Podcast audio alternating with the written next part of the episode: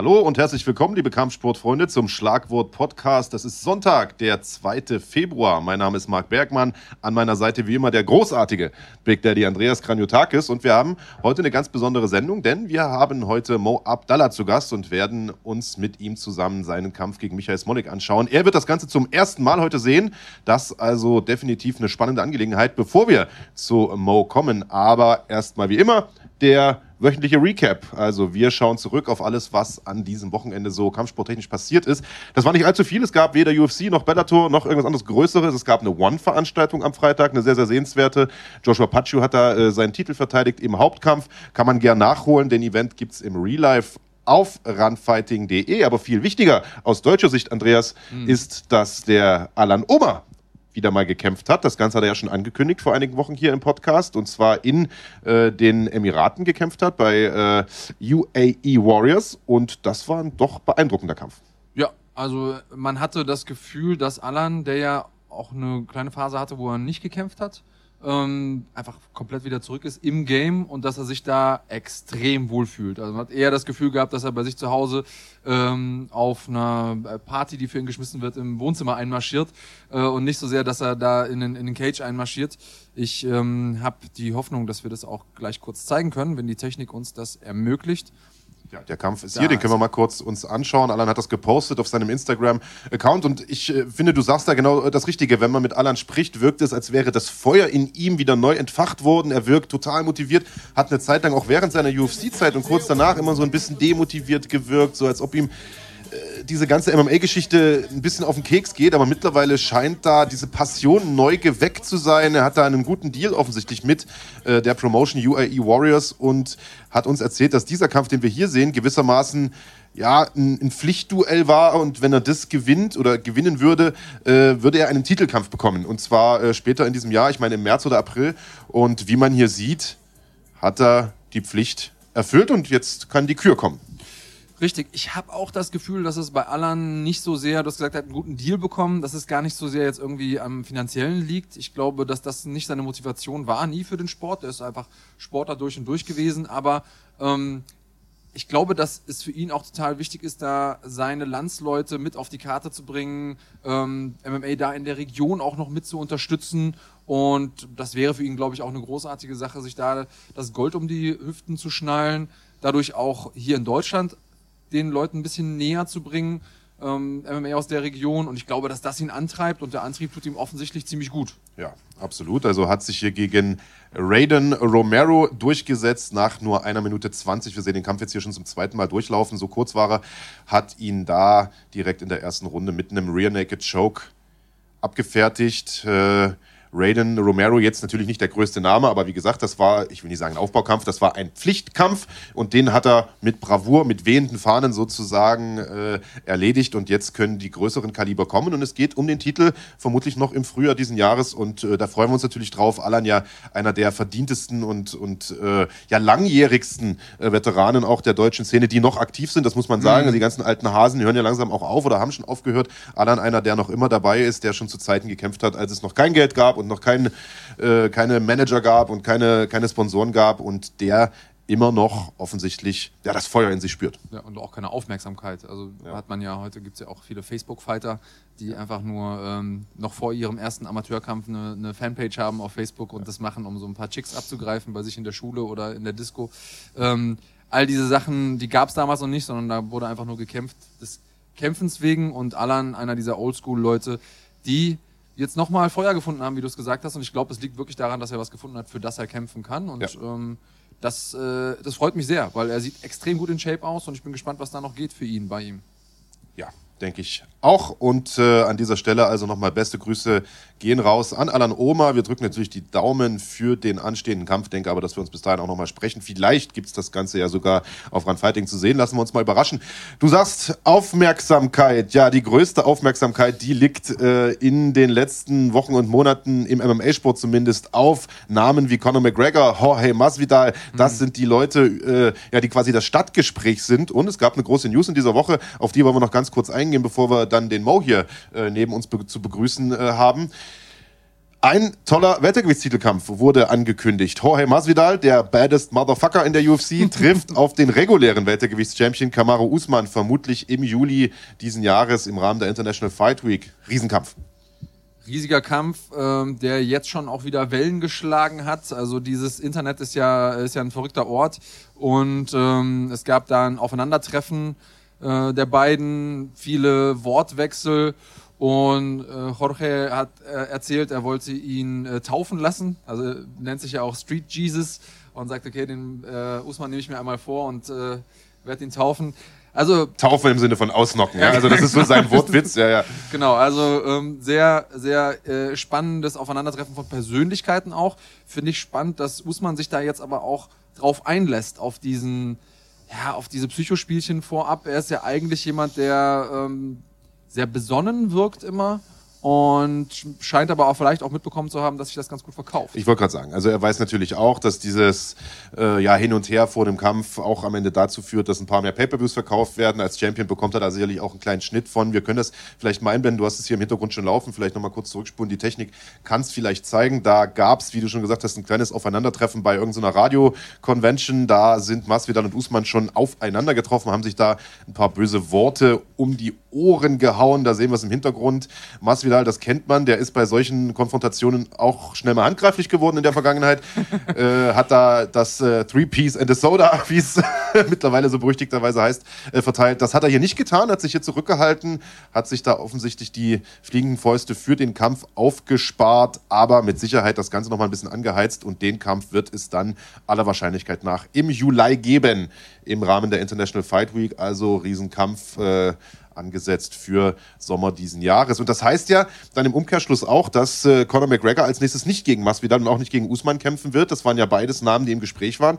Äh, und dann bleibt ja als sinnvolle Option eigentlich nur noch Justin Gaethje übrig, auf meinem Zettel zumindest. Auf jeden Fall und das ist für mich ähm, auf jeden Fall kein einfacher Kampf für äh, Conor McGregor. Das könnte durchaus schwierig werden, wenn Gaethje nicht so linear nach vorne marschiert. Der ist ja jemand, der dann doch äh, oftmals Scheuklappen runter, mhm. äh, einfach aufs, auf den Mund, Mundschutz gebissen und dann geht's nach vorne. Das kann natürlich gegen McGregor nach hinten losgehen. Also ich glaube schon, dass er ihm mehr abverlangen wird, als es Cowboy getan hat. Ich glaube ja, aber auch, dass auch er als Gegner relativ maßgeschneidert ist, eben weil er, wie du schon sagst, sehr, sehr linear nach vorn stürmt, sehr, sehr äh, wild auch kämpft und dadurch eben auch offen ist für Konter. Ich weiß nicht, ob er seinen Stil so umstellen kann, dass er im Prinzip nicht in die Waffen hineinspielt, mhm. die McGregor hat. Aber es ist definitiv ein interessanter Kampf. Es ist ein Kampf, den sich Getcher auch verdient hat, denn Sieg oder Niederlage, er wird da richtig Kasse mitmachen und äh, ich bin mal gespannt, ob es dazu kommt oder ob McGregor tatsächlich wartet auf den äh, Khabib gegen Ferguson Ferguson-Kampf, ob da vielleicht wirklich einer ausfällt oder dann eben äh, auf, den, auf den Sieger. Äh, und ähm, das wäre natürlich ein bisschen schade, denn dann würden wir da jetzt nochmal locker bis Ende des Jahres warten können, bis der gute Mann wieder in den Käfig steigt. Aber lassen wir uns überraschen. Wir wissen, im Kampfsport ist alles möglich und genau. in der Regel passiert auch all das, was möglich ist. Und mit, mit ja. McGregor ist auch alles möglich. Also ja. es bleibt definitiv spannend. Absolut. Und spannend bleibt es auch hier. Wir begrüßen in wenigen Augenblicken den großartigen Mohamed Abdallah hier bei uns im Studio. Vorher gibt es noch ein kleines bisschen Werbung. Bis gleich.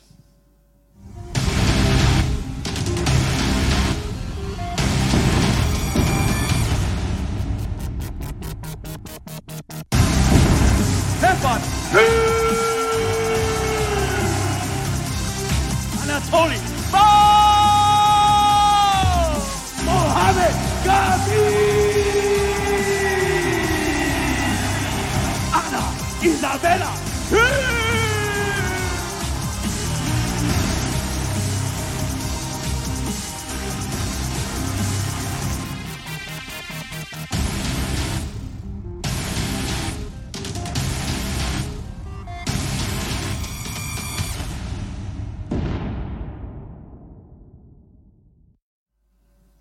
Also, riesige Veranstaltung am 7. März. Die GMC-Saison 2020 beginnt im Münchner Audi Dome mit einer absoluten Kracher-Card. Im Hauptkampf kämpfen Stefan Pütz, der Halbschwergewichts-Champion, und René Wolf um den Schwergewichts... Ruben Wolf, Verzeihung.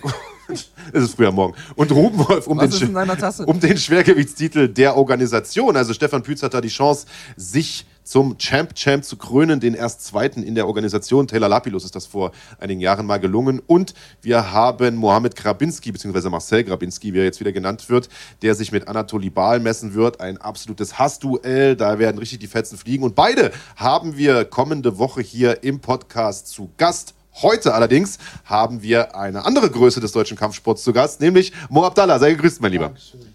Hallo Mo. Genau, schnapp dir, schnapp dir das Mikro. Du bist ja kein Unbekannter hier, warst schon ein paar Mal da, äh, warst eine Zeit lang ja fast schon Dauergast hier bei uns. Also schön, äh, dass du heute mal wieder hier bist. Mo, zum letzten Mal haben wir dich gesehen, kurz vor deinem Kampf gegen Michael Smolik im Oktober letzten Jahres. Ein Kampf mit jeder Menge Hype. Ein Kampf, den wir auch gehypt haben, wofür wir uns ja, im Nachgang auch das ein oder andere anhören mussten. Aber nicht ansatzweise so viel wie du, denn der Kampf ist ein bisschen hinter den Erwartungen zurückgeblieben, um es vorsichtig zu sagen bevor wir zu dem Kampf selbst kommen, erstmal eine Frage an dich, wie geht's dir denn? Denn äh, du musstest danach schon ganz schön viel äh, ja, verbales Futter einstecken da äh, in den sozialen Medien. Ja, also mir geht's super. Natürlich, ähm, ich meine, als Perso Person der Öffentlichkeit oder im Sport ist es halt ganz klar, dass man da auch äh, nicht nur austeilen muss, sondern auch einstecken.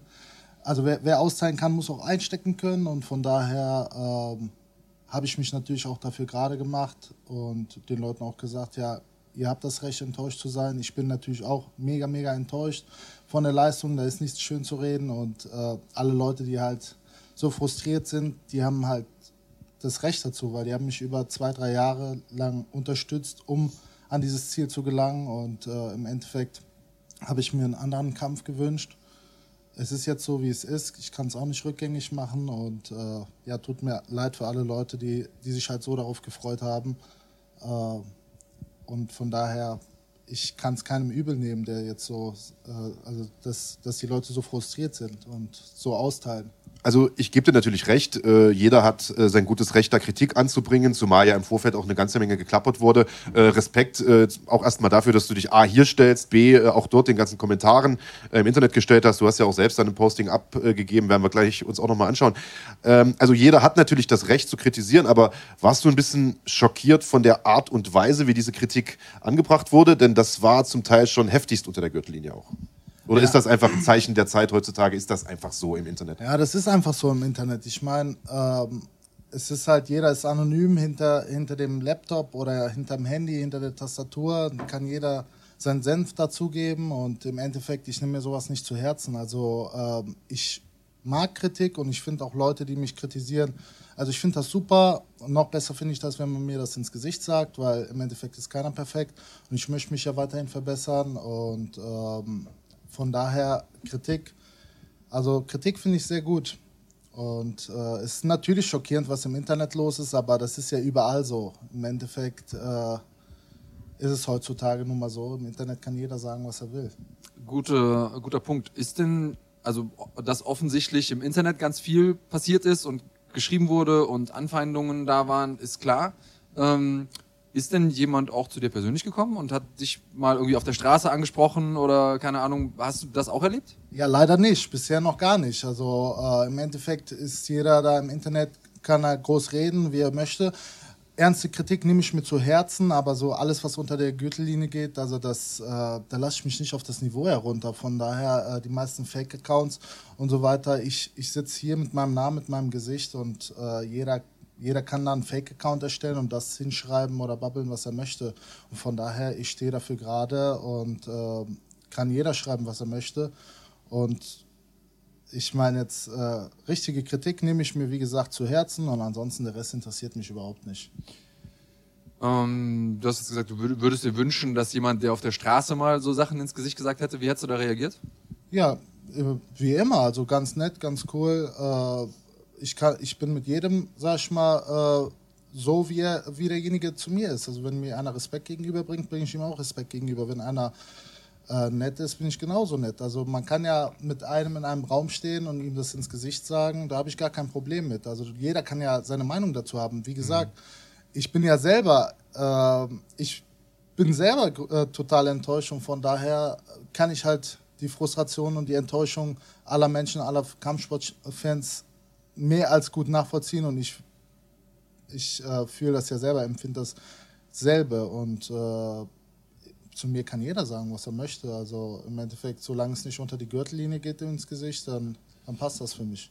Finde ich spannend, dass du das so sagst. Wir haben hier, also wir sind ja live, wir haben Leute, die mit uns kommentieren. Wir werden vor allen Dingen ähm, später noch ein bisschen mehr auf den Chat eingehen, aber weil es gerade gut reinpasst, hier 353 Kusch sagt, ähm, es war nicht weniger schlimm als das, was er äh, mit Smolik gemacht hat. Internetbashing des Todes. Karma is a bitch, Mo. Kannst du verstehen, dass Leute da draußen sagen, okay, ich habe mir das alles angeguckt, Mo, und ich meine, das hast du ja gemacht, du hast ja gestichelt, auf welche Art und Weise auch immer. Ähm, du, hast, du hast ja das äh, Match gefordert mit, sag ich mal, auch intensiven Mitteln. Kannst du verstehen, dass da draußen der ein oder andere vielleicht auch sowas wie Schadenfreude hat, dass es quasi jetzt in dem Moment das wieder zu dir zurückkommt, karma-mäßig sozusagen? Ja, natürlich. Also Schadenfreude ist ja äh, das, das, was die meisten haben. Im Endeffekt äh, egal bei welchem Kampf. Also ich habe mittlerweile über 20 Kämpfe. Ich habe noch nie äh, irgendeine Art von Trash Talk angewandt, außer jetzt beim letzten Kampf natürlich, weil es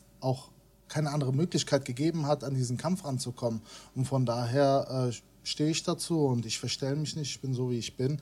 Und äh, das, was ich gemacht habe, das habe ich äh, mit Herzen gemacht und äh, im Endeffekt, wie gesagt, der Kampf ist nicht so verlaufen, wie ich es wollte, wie es die Fans wollten.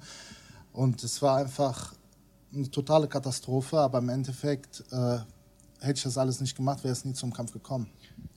Jetzt ist es so, dass du ja vor diesem Kampf eine recht erfolgreiche Karriere hingelegt hast, gute Kämpfe auch gemacht hast, actionreiche Kämpfe, Kämpfe vorzeitig auch beendet hast, äh, dann deinen Glory-Vertrag bekommen hast, dort zwar äh, zwei Niederlagen eingesteckt hast, aber gegen äh, absolute Top-Leute und dich da eigentlich auch gut präsentiert hast, kurzfristig zum Teil eingesprungen bist und so weiter und so fort. Also im Prinzip eine Karriere im Vorfeld hattest, wo man sich für nichts schämen musste, wo man im Gegenteil eher stolz auf die Leistung sein konnte. Jetzt gab es diesen Kampf und du sagst selbst, du hast den noch nicht angeguckt, bis heute nicht ein einziges Mal, ähm, und hast aber dieses ganze Feedback bekommen äh, der Leute, wie schlecht dieser Kampf war, wie schlecht deine Leistung war und so weiter und so fort. Du konntest das jetzt selbst gar nicht mit, mit dem abgleichen, was wirklich passiert ist, weil du es selbst nicht nochmal gesehen hast. Du hast nur deine erlebte Erinnerung in dir. Ähm, Deswegen die Frage, warum hast du den Kampf noch nicht geschaut und was macht das mit einem, wenn man so viel negatives Feedback bekommt? Ist das Selbstwertgefühl, das Selbstbewusstsein dann ein Stück weit zerbrochen? Ist das wie so ein Trauma oder hast du es dir aus Trotz nicht nochmal angeschaut? Was, was geht in einem dann vor? Ja, ich habe es mir einfach nicht angeguckt, weil ähm, ich einfach allen Menschen was anderes liefern wollte. Und von daher für mich ist dieser Kampf einfach eine reine Zeitverschwendung. Es tut mir leid für die Leute, die da angereist, also für angereist sind, die sich den weiten Weg gemacht haben, die die teuren Tickets gekauft haben, weil äh, ich bin dem Ganzen nicht äh, gerecht geworden. Und von daher habe ich es auch nicht eingesehen, so einen Schrottkampf mir anzugucken. Also da ist, wie gesagt, ich bin direkter Mensch, ein äh, offener Mensch, ein ehrlicher Mensch und ich brauche da nichts schön zu reden. Ich stehe ich sehe das ja ein und ähm, es war einfach eine totale Katastrophe, also beiderseits. Nicht nur von meiner Seite, sondern auch von seiner Seite aus. Natürlich sagen jetzt viele Leute, ja, aber du hast den Kampf gefordert, du hast die Fresse aufgerissen, habe ich, aber zu Recht. Und ich habe immer nur das ausgesprochen, was alle gedacht haben und nie ausgesprochen haben und bin halt da dran geblieben. Im Endeffekt ähm, war es aber leistungstechnisch von beiden Seiten einfach eine reine Katastrophe. Mehr kann ich dazu nicht sagen. Ich hätte so auch nicht gewinnen wollen. Ähm, lieber hätte ich mir eine Schlacht geliefert, äh, Knochenbrüche, Blut wäre geflossen, ich hätte verloren. Das wäre mir lieber als äh, oder gewonnen, als so, so zu verlieren oder gewinnen. Also so möchte, glaube ich, keiner gewinnen oder verlieren. Jetzt ähm, ist das Videostudium ja ein großer Teil der Vorbereitung als äh, Kampfsportler. wenn man einen neuen Gegner vorgeschlagen bekommt, dann schaut man erstmal Klassiker, man kriegt einen Namen, bevor man überhaupt den Vertrag unterschrieben hat, erstmal YouTube eintippen, gucken, was macht er so. Und ähm, es gibt ja nicht wenige Kämpfer, die zusammen mit ihren Teams auch vergangene Kämpfe von ihrem eigenen Kämpfer analysieren, gucken, hey, wo haben die Techniken, die wir eingeübt haben, funktioniert, wo äh, gab es Momente, wo man was verbessern konnte, um da einfach nochmal quasi jedes, jedes Millimeter rauszuholen. Davon hast du jetzt abgesehen, ist das was, was du auch bei anderen Kämpfen nicht gemacht hast? Also hast du auch deine anderen Kämpfe dir früher nicht angeguckt oder war das jetzt eine Ausnahme erstmal? Doch, ich habe mir alle meine Kämpfe angeguckt, weil da gab es ja auch was zu gucken. Nur dieses Mal gibt es halt nichts zu gucken. Von daher brauche ich auch keine Videoanalyse zu machen, weil es einfach nicht zum Kampf gekommen ist. Es gab keinen Kampf.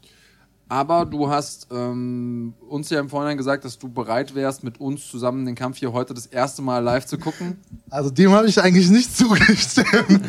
Also Okay. ich wurde eher dazu gedrängt. Aber äh, natürlich. Also, Vorgehaltener Waffe. Ja, so ungefähr. Also hier unterm Nein. Tisch ist übrigens auch äh, eine Walter ähm, Steht montiert. Scharfschützentruppe da hinter der Kamera. Nein, also wir werden uns den Kampf äh, angucken, aber äh, ich glaube, dass das auch gar nicht schadet. Also natürlich kann ich verstehen, dass du sagst, okay, äh, es kam nicht zum Kampf, ich habe keinen Bock mir das anzugucken, aber ich sag mal, so eine Fehleranalyse schadet ja wahrscheinlich auch nicht. Äh, eine Frage kam jetzt hier rein von Silvia Weimann, übrigens äh, Dauergucker hier auf äh, Schlagwort, äh, herzliche Grüße an dich. Ähm, wie hast du deine Psyche äh, jetzt im Griff nach so einem ja doch heftigen Rückschlag und, und so viel Kritik, die da kam? Äh, also ich habe jetzt nicht das Gefühl, dass du am Boden zerstört wirkst, aber du wirkst schon ein bisschen zurückhaltender als noch das letzte Mal, als wir dich gesehen haben. Also was, was hat das mit deiner Psyche gemacht? Ja, ähm, ich bin ein starker Mensch und ich meine, ich habe mir diesen Weg ausgesucht und von daher, wie ich eben schon gesagt habe, wer austeilen kann, muss auch einstecken können und ich stecke gerne Sachen ein. Also wenn ich einen Fehler mache, dann bin ich der Erste, der das zugibt und dafür gerade steht. Ähm, Im Endeffekt habe ich mir einfach jetzt Zeit genommen für meine Familie, Freunde und so weiter und äh, mich etwas zurückgehalten und möchte jetzt demnächst wieder angreifen. Also das ist alles, viel hat das mit meiner Psyche nicht gemacht. Ich habe mich sehr gut im Griff und ich denke, wenn man sich nicht im Griff hat, dann braucht man gar nicht erst äh, mit diesem Sport anzufangen oder generell mit irgendeinem Sport, wo Leute zugucken oder sonst was, dann soll man halt einen anderen Weg einschlagen. Ja, es gibt ja heutzutage viele, die sich dann Sportpsychologen nehmen oder sowas. Im Übrigen äh, passend zum Thema hier äh, mein Buch mal aufgestellt, der Erfolgsmuskel, zusammen mit dem großartigen Dr. Christian Reinhardt, den wir auch schon hier im Podcast hatten. Aber äh, so professionelle Hilfe in dem Sinne brauchtest du nicht. Also du bist da selbstbewusst genug zu sagen, ey, meine Karriere geht weiter. Äh, ich muss da jetzt einfach durch diese Talsohle durch. Ja, natürlich. Also das gehört ja auch zu äh, jeder Karriere dazu. Ja. Also im Endeffekt muss man, kann man nicht dann äh, immer siegen oder erfolgreich sein. Es müssen auch so, ähm, es gibt halt immer Tiefen und Höhen und das war halt natürlich äh, eine totale Katastrophe, aber mich bestärkt das viel mehr. Also mich macht sowas nicht kaputt. Okay. Mich bestärkt das. Also ähm, ich mag das, wenn die Leute natürlich ähm, natürlich würde ich es bevorzugen, wenn die Leute mich feiern und so weiter, aber ich stehe auch darauf, wenn, wenn Leute einfach so gegen mich schießen. Und das macht mich nur Also stärker. du ziehst da Kraft raus. Natürlich, Okay. 100 Prozent. Und ich äh, hätte ich darauf gehört, was die Leute sagen, dann hätte ich schon damals vor zehn Jahren einen anderen Weg eingeschlagen. Von daher, ich mache das, was ich für richtig halte, was mein Herz mir sagt. Und ich mache das auch nicht für die Leute. Ich mache das für mich selber, für meine Familie. Und äh, die steht hinter mir und der Rest interessiert mich gar nicht. Das ist eine korrekte Einstellung. Ich frage deshalb, weil es ja auch einen Haufen Kommentare gab, die gesagt haben, Mensch, Mo, hör auf mit Kämpfen und häng die Handschuhe an den Nagel. Und du hast damit so ein bisschen kokettiert mit deinem ersten Posting nach diesem Kampf. Das hat ein paar Tage gedauert. Da warst du so ein bisschen in der Versenkung verschwunden, hast das wahrscheinlich selber erstmal verarbeiten müssen. Und dann kam dieses Posting, wo du geschrieben hast, okay Leute, äh, ich höre jetzt auf. Und alle dachten schon, oha, das war's jetzt wirklich mit ihm. Und dann kurz danach kam die Auflösung, vergesst es, ich werde niemals aufhören, ich äh, gehe meinen Weg weiter. Fand ich sehr, sehr lustig, wie du das gemacht hast. War das so mit Absicht, um den Leuten so ein bisschen eins reinzudrücken oder hast du ernsthaft mal mit dem Gedanken gespielt, aufzuhören? Nein, niemals. Also ich spiele nie mit dem Gedanken äh, aufzuhören. Ich mag das einfach, die Leute zu kitzeln und ähm, im Endeffekt, die haben sich natürlich sehr gefreut. Die meisten haben das auch geglaubt, also weil ihr wisst ja, wie das ist bei so langen Texten. Es wird nicht bis zum Ende durchgelesen, Ja, sondern ja. erst die ersten, ja, er beendet seine Karriere, jawohl. Das, wir haben das erreicht, was wir erreichen wollten. Aber im Endeffekt mache ich es ja nicht für die Leute, sondern wie ich eben schon gesagt habe, für mich und meine Familie, für die Leute, die an mich glauben, die mich immer unterstützen. Und ähm, ich entscheide selber, wann ich meine Karriere beende, wann ich wieder kämpfe. Ich äh, mache nur das, was ich für richtig halte und ich höre nur auf mein Gefühl. Ich glaube, dass auch jeder Kämpfer das ähm, selber entscheiden muss. Von außen macht das eh keinen Sinn. Ähm, jetzt ist es aber so, dass du ja vorher auch den Weg gewählt hast. Sehr, du hast ja gesagt, du bist eine Person des öffentlichen Lebens im Sinne von, dass du auch sehr viel öffentlich stattgefunden hast. Also man hat von dir quasi wöchentlich, wenn nicht sogar täglich, was auf YouTube gesehen. Ähm, du hast sehr viele Postings gemacht, ähm, hast dich immer sehr lautstark geäußert. Das ist ja quasi nach dem Kampf abrupt abgeebbt. Also du warst dann äh, von jetzt auf gleich fast verschwunden von der Bildfläche. Und deswegen gibt es viele Leute da draußen, die erstmal sehr, sehr viel Input hatten von äh, Mo Abdallah. Und jetzt seit dem Kampf, also in den letzten Monaten, ähm, gab es nicht so viel Infos. Führ uns doch mal kurz durch die Zeit nach dem Kampf? Also wie war es direkt nach dem Kampf? Was äh, hat sich seitdem verändert? Also wenn man deine Postings sieht, dann sieht man, du hast dich auf Familie konzentriert. Ähm, war das dann auch so, was, äh, also schreib, beschreib doch mal ganz kurz, wie hast du die äh, Monate dazwischen verbracht? Was hat sich äh, verändert zu der Zeit davor? Und ähm, sehen wir irgendwann wieder den Mo Abdallah, den wir vorher gesehen haben? Oder ist das ein Kapitel, mit dem du abgeschlossen hast? Erzähl mal ganz kurz. Ja, also ich war sechs Monate in Holland. Ich hatte die beste Vorbereitung meines Lebens äh, mit meinem Team Super Pro. Vor dem äh, Kampf. Richtig, mhm. vor dem Kampf. Mhm. Und äh, deswegen war ich natürlich auch lange Zeit von zu Hause weg, von meinem gewohnten Umfeld, von meinen Freunden, Familie etc.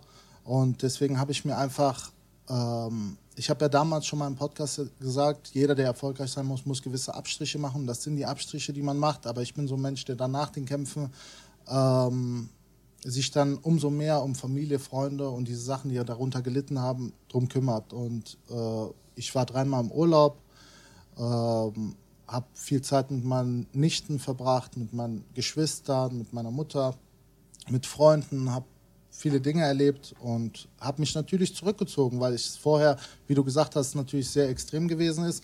Aber mein reales Leben, das findet nicht im Internet statt. Das findet einfach hier mit meiner Familie statt, mit meinen Freunden statt, da draußen.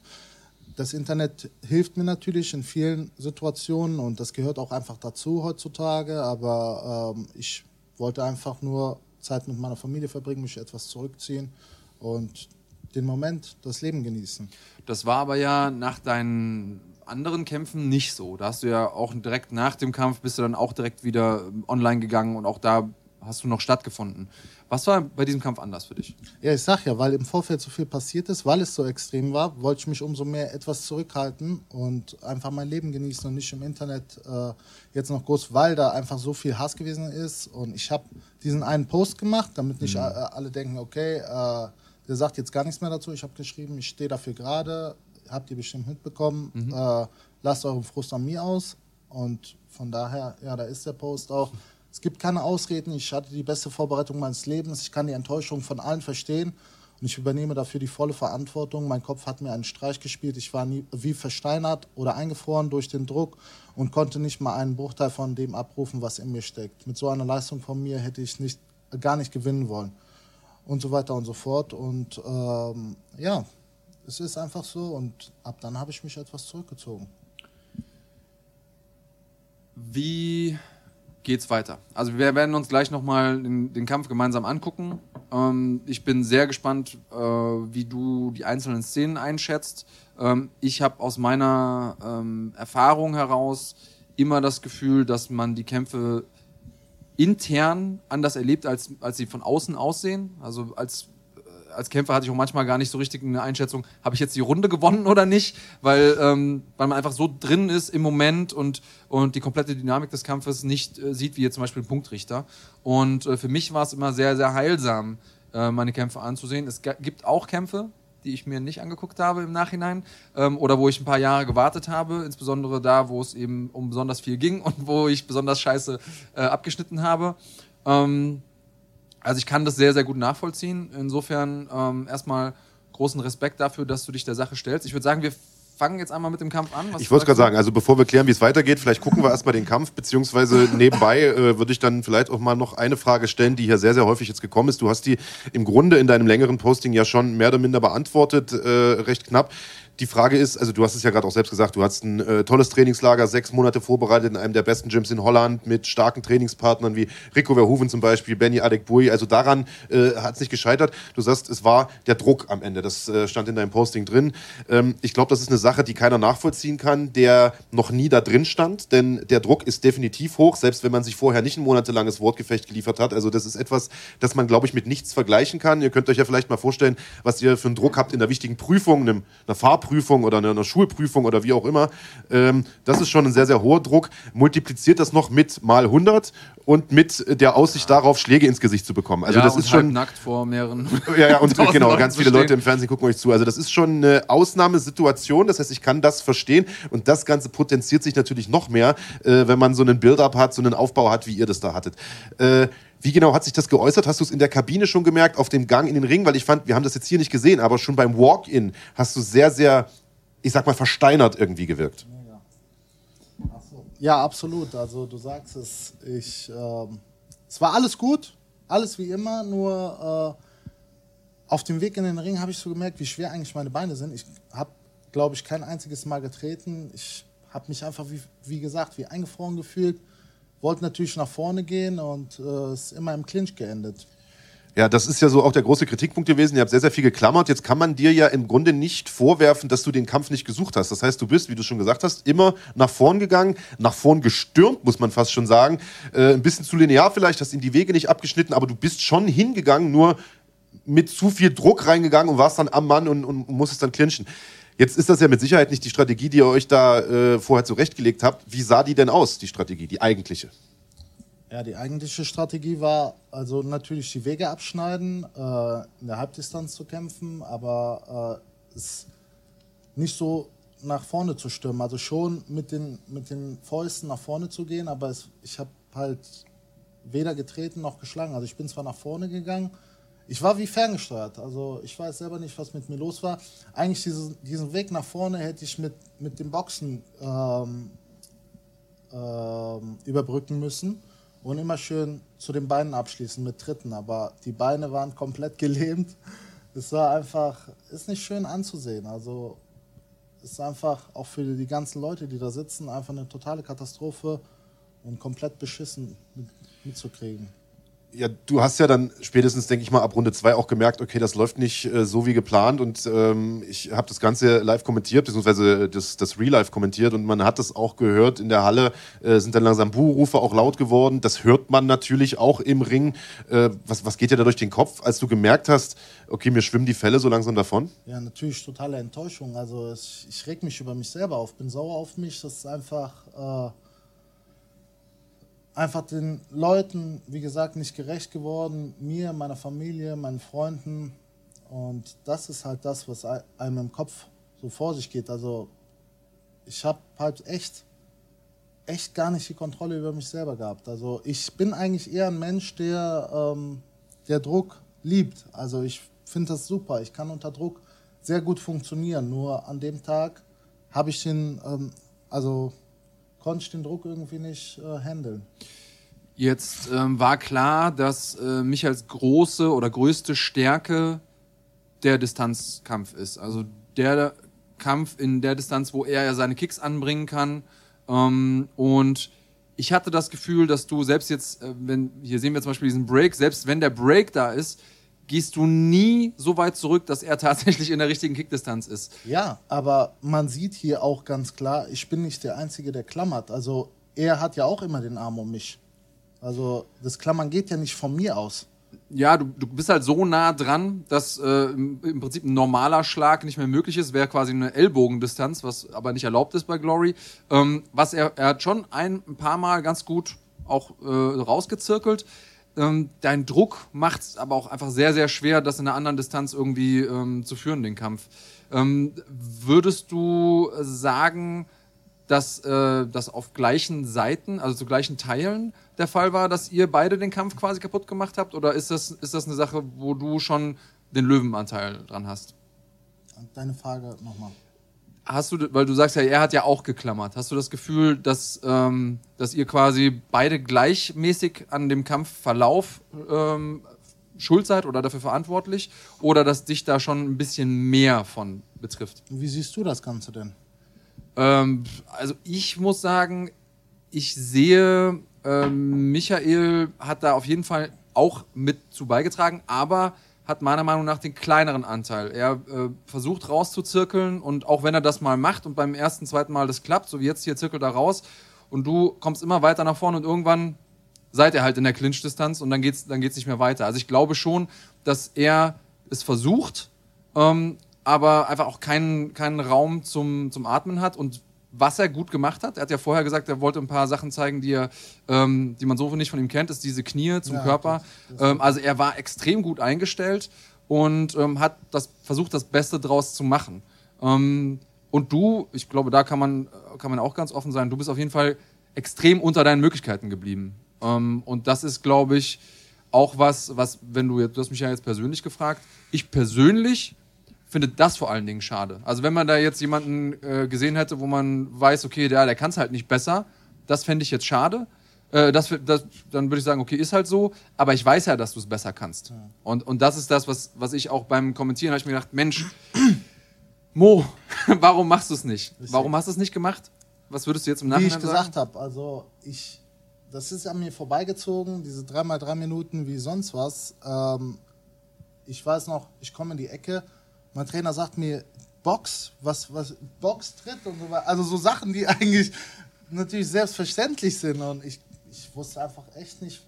Also man sieht es, ich habe nicht einmal getreten und man, jeder, der mich kennt oder meine Kämpfe gesehen hat, weiß, dass Treten auch meine Stärke ist. Also vor allem die Low Kicks, die kosten mich keine Kraft, aber ich zertrümmer dir die Beine damit. Und äh, das war eigentlich auch mein Plan, weil er ja relativ dünne Beine hat und äh, beziehungsweise unser Plan. Und ich habe aber nicht einen Low-Kick gebracht. Also, und das Boxen, also, war jetzt, wie gesagt, nach vorne war natürlich der Plan, aber mit dem Boxen und mit dem Treten. Aber ich habe halt vergessen zu boxen und zu treten.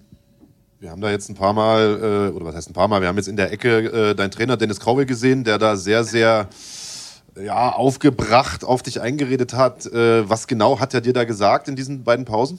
Also genau weiß ich es nicht mehr, aber ich habe sechs Monate dort verbracht. Also mein, mein Team hat mich besser denn je vorbereitet. Ich war perfekt vorbereitet. Man hat das im Sparring gesehen. Ich habe mit den äh, Jungs allen gespart. Wir sind zu anderen Gyms gefahren. Es war einfach perfekt und ich habe mich besser denn je gefühlt. Nur ähm, im Endeffekt konnte ich das nicht zeigen und das, das finde ich sehr enttäuschend. Wie geht's dir jetzt, wo du dir diese Szenen anguckst? Also fällt es dir tatsächlich schwer, das zu gucken? Ist das was, wo vielleicht nochmal Dinge ähm, aufbrechen, die du weggeschoben hast? Nee, ich finde das einfach nur einfach katastrophal. Ich finde das beschämend. Also so eine Leistung an den Tag zu bringen, natürlich mit, der ganzen, mit dem ganzen äh, Vorprogramm, mit den Ereignissen, die vorher passiert sind. Äh, Im Endeffekt ist ist mir halt egal, ob ich gewonnen oder verloren habe. Es geht mir einfach nur rein um die Leistung. Hätte ich jetzt eine super Leistung gebracht und hätte dann verloren, dann würde ich sagen, ja, ist halt so. Haben einen geilen Kampf geliefert für Deutschland. Aber es ist einfach so eine schlechte Leistung, dass, ähm, ja, dass ich es einfach nur traurig finde. Hier sieht man auch, die Leute sind halt sehr enttäuscht, finden das überhaupt nicht cool. Ja, die haben natürlich Eintritt bezahlt. Ist klar, dass die jetzt äh, nicht unbedingt ein Lächeln auf den Lippen haben. Jetzt ist es so, dass ihr euch, äh, das werden wir gleich auch nochmal sehen nach dem Kampf, und das finde ich äh, eine schöne Sache, da äh, nochmal umarmt habt und äh, ja, ich würde jetzt mal sagen, das Kriegsbeil begraben habt, um es jetzt mal äh, mit einem Sprichwort zu sagen. Ähm, auch die Kommentare im Anschluss von, von Michael und, und auch von dir waren ja doch sehr versöhnliche. Also ist da der, der Beef jetzt vorüber, kann man das so sagen? Ja, kann man so sagen. Also ähm ich denke halt, dass der Beef vorüber ist, aber. Ähm, halt das Mikro ein bisschen noch an den Mund vielleicht. So, ja. besser? Ja. ja. kann man so sagen, aber ich finde halt, dass, dass es nicht das war, was wir auch nicht von seiner Seite aus zeigen wollten. Also, ich meine, ich war beschissen, aber er war genauso beschissen. Er hat zwar nach Punkten dann gewonnen, aber äh, ich denke, Kampfsport Deutschland hätte was anderes verdient. Ja, also ich frage deshalb, weil äh, die Frage jetzt hier vermehrt auch kam, äh, ob da vielleicht irgendwann mal ein Rückkampf in der Mache wäre. Ähm, ist das ein Thema, was, was du auf dem Schirm hast oder was vielleicht sogar schon mal irgendwo auf den Tisch kam? Oder äh, ist das Thema Michael Smolik jetzt erstmal abgehakt? Oder für ihn auch das Thema äh, Mo Abdallah? Ich weiß ja nicht, keine Ahnung, mit ihm haben wir leider noch nicht gesprochen seitdem. Ähm, also ich bin immer offen für, jeden, äh, für jede Art von Kampf und natürlich würde ich noch mal gerne gegen ihn kämpfen, um um das zu zeigen, was wirklich in mir steckt, weil jeder weiß, das ist einfach, es ist eine katastrophale Leistung, aber ich habe auch schon andere Kämpfe geliefert und ich würde natürlich gerne einfach rein sportlich mich nochmal mit ihm messen. Und das ist halt einfach nur, wie die meisten gesagt haben, ein Kuschelkampf und Klammeraffe und was weiß ich was. Das, Leute haben natürlich recht. Also das ist einfach fatal. Also das ist ein Co-Main-Event, das ist ein Hauptkampf. Die Leute haben dafür Eintritt bezahlt, haben jahrelang darauf gewartet. Und ähm, ich finde, wir sind Kampfsport Deutschland was schuldig und ja, hier sieht man es, gelangweilte Gesichter. Man hätte einfach ähm, was ganz anderes an den Tag bringen müssen. Aber ich denke, durch die Ereignisse, die vorher passiert sind, sowohl bei ihm als auch bei mir, äh, wir konnten einfach nicht das zeigen, was wir, was wir drauf haben. Was Also- würdest du jetzt anders machen? Inwiefern? Also, wenn, du, du sagst ja eigentlich, wer, wärt ihr Kampfsport Deutschland was schuldig. Ähm, das ist nicht der Kampf, den die Leute erwartet haben. Wenn die Leute nochmal Eintritt zahlen sollen, nochmal einschalten sollen, dann müssen die ja das Gefühl haben, jetzt passiert irgendwas, was die Situation geändert hat. Was sorgt dafür, dass du, wenn ihr nochmal aufeinandertreffen würdet, nicht nochmal so performen würdest?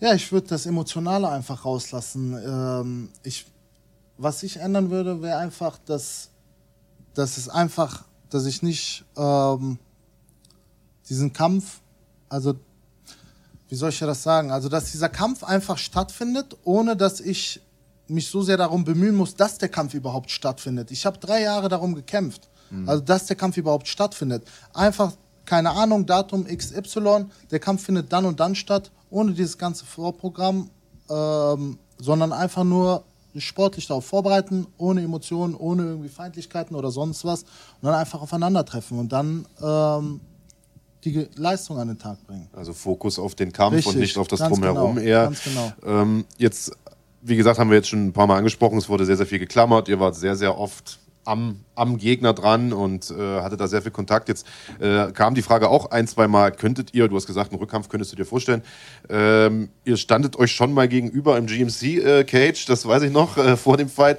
Äh, ist das was, was du dir vorstellen könntest, dass es einen Rückkampf vielleicht im, nach MMA-Regeln gibt? Weil da wäre Clinchen erlaubt, da könntet ihr euch zu Boden äh, ringen und so weiter und so fort. Ist das, was dich, was, was dich interessiert? Oder sagst du, nee, nee, äh, Schuster, bleib bei deinen Leisten, ich mach lieber, mach lieber weiter Kickboxen? Ja, ich bin natürlich ein Freund von dem Sprichwort, äh, Schuster, bleib bei deinen Leisten. Ähm, ich habe vom MMA keine Ahnung. Also natürlich, wenn es halt keine andere Möglichkeit gäbe, dann würde ich mich halt, äh, würde ich mich darum bemühen. Äh, ich meine, MMA ist natürlich 50-50, 50 Prozent im Stand, 50 Prozent auf dem Boden oder wie auch immer, je nachdem, was, was man für einen Kampf kämpft. Aber ich würde mir natürlich einen Kampf im Kickboxen äh, sehr gerne nochmal wünschen. Ohne dieses ganze Theater vorher, ohne diese Emotionen, sondern einfach nur sportlich einen Tag festlegen und den Fokus aufs Training. Der Fokus war ja da auf dem, aufs Training, aber da ist einfach jahrelang so viel passiert, dass ähm, das einfach eine psychische Sache gewesen ist. Der Kopf hat dann einfach dicht gemacht und dann kannst du so gut vorbereitet sein, wie du willst. Ich habe nicht einmal getreten, man sieht es, das ist kein Boxkampf. Und äh, Boxen ist natürlich meine Stärke, aber auch die Kicks zu den Oberschenkeln, Low Kicks.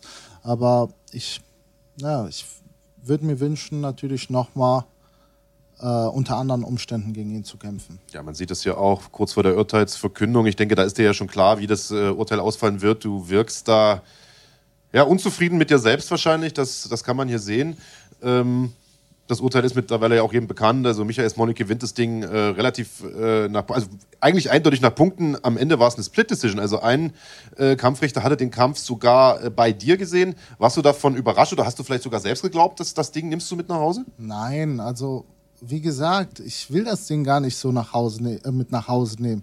Mir ist das Urteil komplett egal äh, nach so einer Leistung. Also im Endeffekt, wenn ich ja jetzt einen super Kampf geliefert hätte, dann hätte ich den Kampf auch gerne mit nach Hause genommen. Aber so möchte ich doch nicht gewinnen. Also das ist, da braucht man doch nicht drauf stolz zu sein. Im Endeffekt, ich denke, er ist auch nicht stolz gerade darauf, so gewonnen zu haben. Und von daher kann er Na gut, den Eindruck macht's schon, finde ich. ja, Also im Nachgang aber auch. Ich Also- meine, aber wie gesagt, nach, nach so einer Leistung, die war ja von beiden Seiten halt fatal, Hm. ähm, hätte ich auch so nicht gewinnen wollen, wie gesagt. Okay, dann äh, würde ich sagen, machen wir an den Kampf äh, mal einen Haken. Es bringt ja auch nichts, äh, die ganze Zeit jetzt über die Vergangenheit zu sprechen, sondern wir kommen zu einer Frage, die Andreas jetzt äh, vor ein paar Minuten schon mal angerissen hat und die auch äh, unsere Zuschauer hier im Chat ähm, äh, ja, denen auf den Nägeln brennt, nämlich wie geht's jetzt weiter? Also äh, zuerst kam die Frage auch schon ein paar Mal, ähm, bist du noch bei Glory? Gibt es da eine Zukunft für dich oder wie, wie geht's jetzt weiter?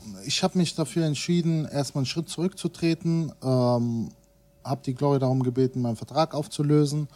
Äh, bin jetzt nicht mehr bei der Glory aktuell. Ich möchte einfach, wie gesagt, mich wieder einfach auf, Sport, auf den Sport konzentrieren, mich auf deutschem Boden repräsentieren und dann irgendwann wieder den Weg nach oben suchen. Aber ich finde es momentan, dass ich da nicht hingehöre.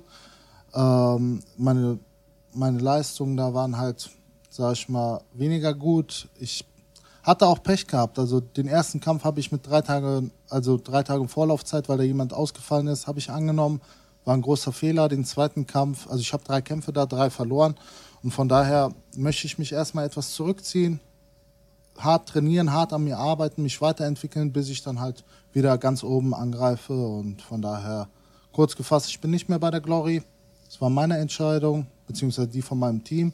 Und äh, jetzt wird sich erstmal wieder auf den Sport konzentriert, aufs Wesentliche konzentriert, sich hochgearbeitet und dann, wenn ich es verdiene, werde ich wieder ganz oben mitspielen. Ja, jetzt ist der Kampf äh, schon ein paar Monate her. Wie gesagt, im Oktober war das. Wir haben jetzt Februar, also vier Monate fast ist das her. Ähm, du sagst, du willst jetzt erstmal trainieren, am sportlichen Arbeiten, dann zurückkehren. Hast du eine Timeline für dein Comeback, wann wir dich wieder sehen könnten, würden? Ja, wie gesagt, sie sagen halt äh, natürlich dreimal verloren, äh, richtig so verdient. Also zwei Kämpfe von den dreien habe ich ohne Vorbereitung bestritten. Ich will mal einen Kämpfer sehen, der einfach so ohne Vorbereitung in den Ring steigt bei der Glory einerseits gegen die Nummer 3 einer, äh, und andererseits gegen die Nummer 4 der Welt kämpft. Und der letzte Kampf war halt beschissen. Die, da hatte ich eine super Vorbereitung, echt die beste meines Lebens, aber im Endeffekt, ähm, ja, möchte ich jetzt mich einfach zurückziehen, meinen Sport machen und dann die Timeline wird wahrscheinlich so April, Mai, so um den Dreh möchte ich wieder auf deutschen also Boden. Frühjahr ungefähr. Genau, ungefähr äh, dreimal dieses Jahr in den Ring steigen in Deutschland dort mich mit den Menschen messen und äh, ja, mal sehen, wie sich das entwickelt. Also hier gibt es äh, einige Leute, die dir nicht glauben, dass äh, der Vertrag von deiner Seite aufgelöst wurde, äh, von Glory. Hast du denen irgendwas zu entgegnen? Äh, das interessiert mich gar nicht. Also ich brauche nie, niemanden irgendwas zu beweisen oder mich recht zu fertigen. Also im Endeffekt bin ich noch an, an Ende des Jahres an diesen Vertrag gebunden, aber natürlich durch ähm, intern, interne Kontakte wurde es dann halt ander, anderweitig gelöst. Und ich brauche überhaupt niemandem was zu beweisen. Also ich habe das schriftlich schwarz auf weiß, dass es einfach von meiner Seite ist. Mhm. Und äh, ob die Leute mir da draußen glauben oder nicht, das, äh, das ist denen überlassen. Ähm, vielleicht noch einmal einen kurzen Sprung zurück, weil Pizarro 111 oder 111 oder wie auch immer hier schreibt, äh, kein Kämpfer steigt ohne Vorbereitung in den Ring.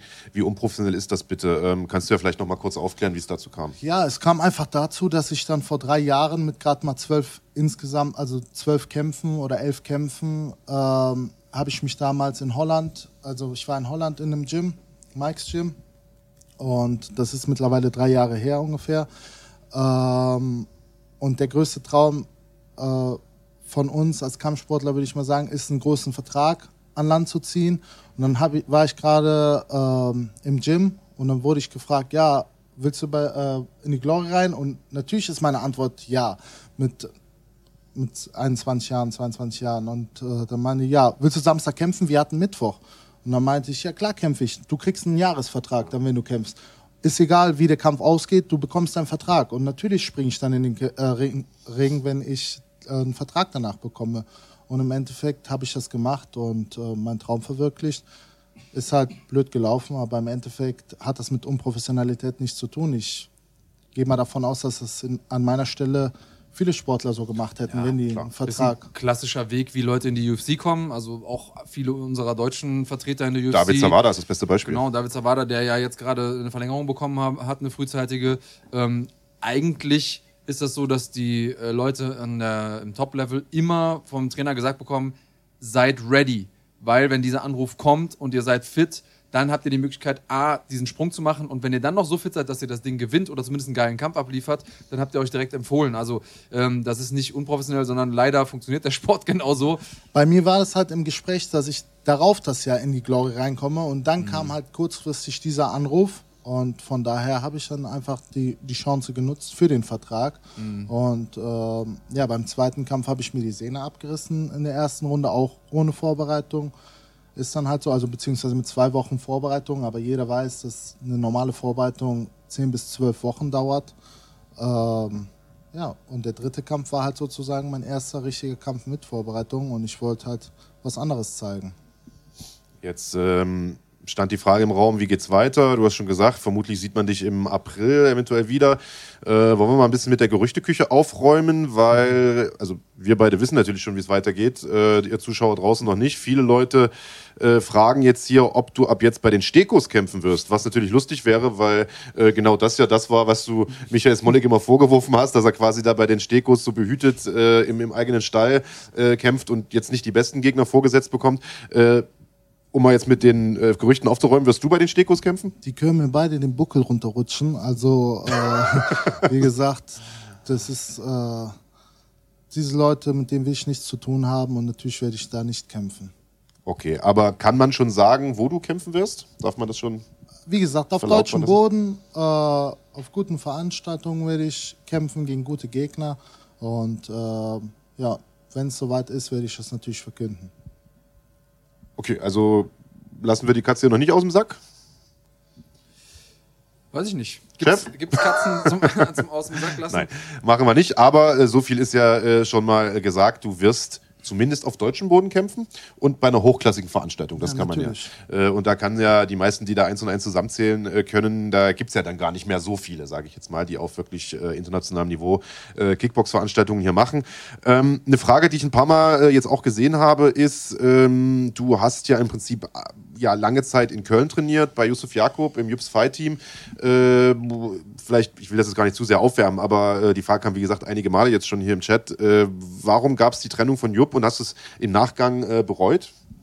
Nein, es ist einfach so äh, gewesen. Wir haben uns geschäftlich getrennt und da ist jetzt auch nichts mehr zu, zu sagen. Also äh, ich wollte mich weiterentwickeln, habe da einfach auch damals zu der Zeit mich in Holland mit vorbereitet, in Köln natürlich auch und äh, im Endeffekt habe ich dann den Wechsel nach Holland gemacht. Könnt, also vielleicht, wenn du jetzt mal einen fetten Strich ziehst und sagst, okay, mein, mein Leben bis Ende 2019, als, aber mein professionelles Leben als Kampfsportler, ich ziehe jetzt mal einen, einen schwarzen Strich darunter ähm, und guckst da mal neutral drauf. Würdest du alles genau so nochmal machen oder an welchen Stellen würdest du was anders machen? Ich würde alles genauso nochmal machen. Also äh, außer den Kampf wahrscheinlich so. Außer den Kampf, ganz genau. Also wenn ich etwas ändern könnte, dann ist es der Kampf. Aber ansonsten, äh, es wurde mir die Möglichkeit nicht gegeben, in den drei Jahren, wo ich anfangs versucht habe, sportlich die Herausforderung zu suchen, einfach ein Datum festzusetzen, ans Management, wie auch immer. Also äh, es wurde mir einfach nicht die Chance gegeben. Es wurde immer weiter unter den Teppich gekehrt und da blieb mir einfach keine andere Möglichkeit, als, äh, als wie ich es gemacht habe, den Kampf zu suchen. Und der Kampf ist dann irgendwann zustande gekommen. Ich würde nochmal, natürlich, wenn mir, wenn mir jetzt jemand die, die Möglichkeit gibt, ähm, wenn wir natürlich über die Vergangenheit reden, wenn einfach ein Datum festgesetzt worden ist, dann hätte ich natürlich gar nicht irgendwie äh, so gestichelt. Aber es ist einfach so, wie es gewesen ist. Mir wurde einfach kein Datum genannt. Der Kampf wurde mir nicht gewährt und es wurde ja. immer weiter unter Teppich gekehrt. Von daher würde ich nochmal alles genauso machen, unter, unter gleichen äh, Umständen und Voraussetzungen. Okay. Ähm, von da ausgehend ähm, die Frage, hast du das Gefühl, dass in der öffentlichen Wahrnehmung, nicht für dich selbst, aber in der öffentlichen Wahrnehmung, ähm, du jetzt dominant erstmal für diese Fehde mit Smolik und auch nach diesem Kampfausgang für diesen, du hast es ja selber gesagt, nicht sehr, sonderlich ansehnlichen Kampf, ähm, dass das, das ist, was die Leute wahrnehmen. Und äh, wenn das so ist, was ist deiner Meinung nach der Weg da wieder raus? Also wie kannst du dich in der öffentlichen Wahrnehmung rehabilitieren oder musst du das gar nicht?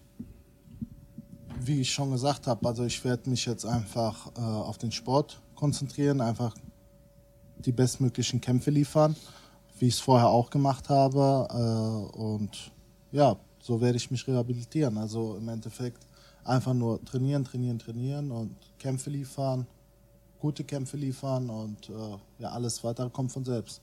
Ja, ich glaube, das ist auch der einzig mögliche Weg, ja, sich den Respekt zurückzuerkämpfen, sage ich jetzt einfach mal. Also ich glaube, mit Reden äh, da bringt das nicht viel. Ich glaube, da musst du Leistung bringen und ich denke, dass du das auch kannst. Ich glaube, dass es auch der richtige Weg ist zu sagen, ich mache jetzt erstmal in Anführungsstrichen einen Schritt zurück. Also wie gesagt, wir haben da schon ein bisschen mehr Info, wie es weitergeht. So ein großer Schritt zurück ist das gar nicht, äh, im Gegenteil. Ähm, aber äh, zu sagen, du machst einen Neustart, so kann man es ja vielleicht nennen. Und ich denke, dass es äh, definitiv nicht die falsche Entscheidung ist, Andreas. Was meinst du? Ich meine, du bist ja auch einer, der mal eine Niederlage eingesteckt hat, aber eigentlich immer stärker zurückkam hinterher und äh, der sicherlich auch mal den einen oder anderen äh, Negativkommentar abbekommen hat, aber gelernt hat, das wegzuschlucken und neu anzugreifen.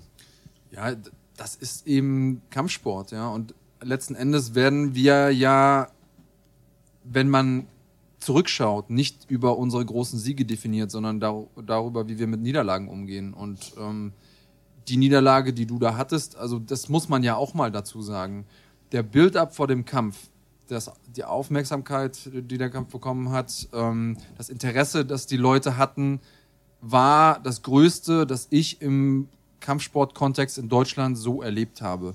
Und ähm, dadurch ist natürlich auch der Kampfverlauf und die Niederlage unglaublich bitter. Also bitterer, als ich das für mich selber in meiner Karriere erfahren habe. Und ich glaube, dass die Frage, wie du damit umgehst, Mo, ähm, beeinflussen wird, was das, was das nachher auch mit dir macht. Also wenn du irgendwann mal in zehn Jahren, fünf Jahren, 15 Jahren, wann auch immer du deine Karriere beendest, deine aktive, ähm, wie du selber rausgehst aus der Nummer, das wird davon abhängen, wie du jetzt damit umgehst im Nachhinein. Und ich glaube, dass man danach auch gemessen werden sollte. Es ist okay, wenn man, ähm, wenn man auch mal Dinge macht, wo man sagt, so, hm, fand ich jetzt nicht so gut, ähm, habe ich aber gemacht.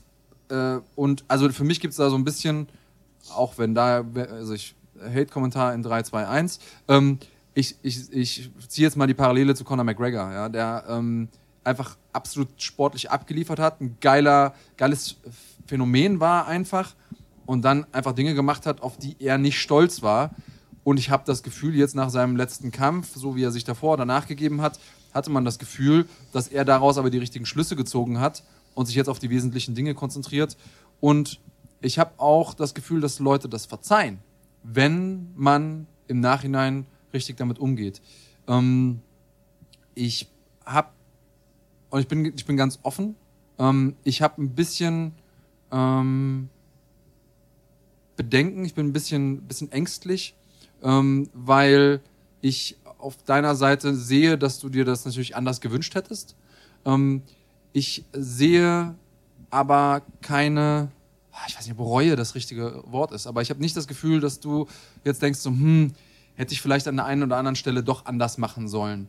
Ähm, ist ja auch so, dass da einige Sachen passiert sind, die auch mit äh, Michael offensichtlich irgendwie emotional was gemacht haben und so. Das bereust du gar nicht? Ist das oder, oder macht das irgendwas mit dir? Nein, also ich habe sie mir gesagt und auch nach dem Kampf ist, äh, dass er so eine schwere Zeit, also menschlich gesehen hat, dass er so eine schwere Zeit durchlebt hat. Das tut mir natürlich sehr leid. Also das äh, wünsche ich keinem und ich bin immer sehr respektvoll. Also ich denke, die meisten haben ein ganz falsches Bild von mir. Also ich habe mittlerweile in gar keinen Kampf, ich bin ein sehr respektvoller Mensch und äh, auch wenn jetzt natürlich einige denken, ja, äh, das, das stimmt nicht, weil die haben halt nur den letzten Kampf auf dem Bildschirm, aber was mit, mit den 23 anderen Kämpfen? Also da war ich immer respektvoll, immer gut mit den Gegnern vor und nach dem Kampf gewesen, aber der Umstand, der hat es einfach nicht anders zugelassen. Und natürlich tut es mir leid und bereue ich, dass er so eine schwere Zeit durchlebt hat. Aber im Endeffekt war ich das nicht selbst schuld, sondern vielmehr, dass er von seinem Management so in Schutz genommen worden ist, dass es gar nicht zum Kampf gekommen ist. Mhm. Und mir blieb einfach keine andere Wahl, als, ähm, als den Kampf so zu suchen. Und von daher, also es ist, einerseits tut es mir leid und andererseits finde ich es, ich hätte nichts ändern können. Jetzt, äh, klar, das Feedback der, der Zuschauer, der Fans, der Social Media äh, Kommentatoren sozusagen, die da, die da schreiben, das sehen wir jetzt auch hier im Chat, ist äh, überwiegend natürlich negativ. Äh, das äh, Feedback oder der, die Kommentare von Michael Smolik im Nachgang waren eher positiv, also eher ich sag mal, auf einer freundschaftlichen Ebene dann. Äh, was mich interessieren würde, wäre, wie war denn das Feedback aus deinem persönlichen Umfeld? Also von deinem Trainer, deinem Team, von deinen äh, Trainingspartnern und auch von deiner Familie. Du bist ja ein großer Familienmensch, äh, wir wissen, dein Bruder ist auch involviert, so ein bisschen in äh, das ganze Kampfsportthema. Ähm, wie war da das Feedback nach dem Kampf? Wie haben die dich aufgefangen oder, oder kritisiert? Ja, natürlich, also äh, die sind immer ehrlich zu mir, da ist nichts schön zu reden. Also ich bin kein Mensch, der irgendwie äh, in Schutz genommen werden muss oder möchte. Ganz im Gegenteil. Und von daher natürlich haben die mich aufgefangen, aufgebaut und so weiter, aber an der Leistung, das, äh, das ist ja nicht schön zu reden. Von daher ähm, mich einfach in Zukunft was anderes zeigen, was anderes liefern. Habe ich ja auch schon in Vergangenheit gemacht. Und äh, das ist jetzt, ich nenne es mal Ausrutscher gewesen. Und äh, in Zukunft möchte ich es anders angehen. Also, Zukunft. Wie, wie viel hast du trainiert in den, in den letzten Tagen, Monaten, Wochen? Bist du, bist du äh, im, im, normalen Training, wärst du theoretisch äh, fit genug, um irgendwie äh, in, in einer Woche zu kämpfen oder in einem Monat? Ja, natürlich nicht. Also ich habe nicht so viel trainiert, habe viel, wie ich gesagt habe, äh, Zeit mit meiner Familie, Freunden verbracht, war im Urlaub dreimal und ähm, ja, einfach Zeit für mich selber mhm. gebraucht. Aber ich werde natürlich bald wieder ins Gym gehen, hart trainieren und dann werde ich sehen, wo ich stehe und dann kann ich auch entscheiden und festlegen, ob es jetzt früher wird oder ob es ein bisschen später wird. Also muss dann natürlich einiges aufholen und äh, ja, dann kann ich auch sagen, wann ich wieder in den Ring steige. Wirst du was verändern an deiner sportlichen Vorbereitung?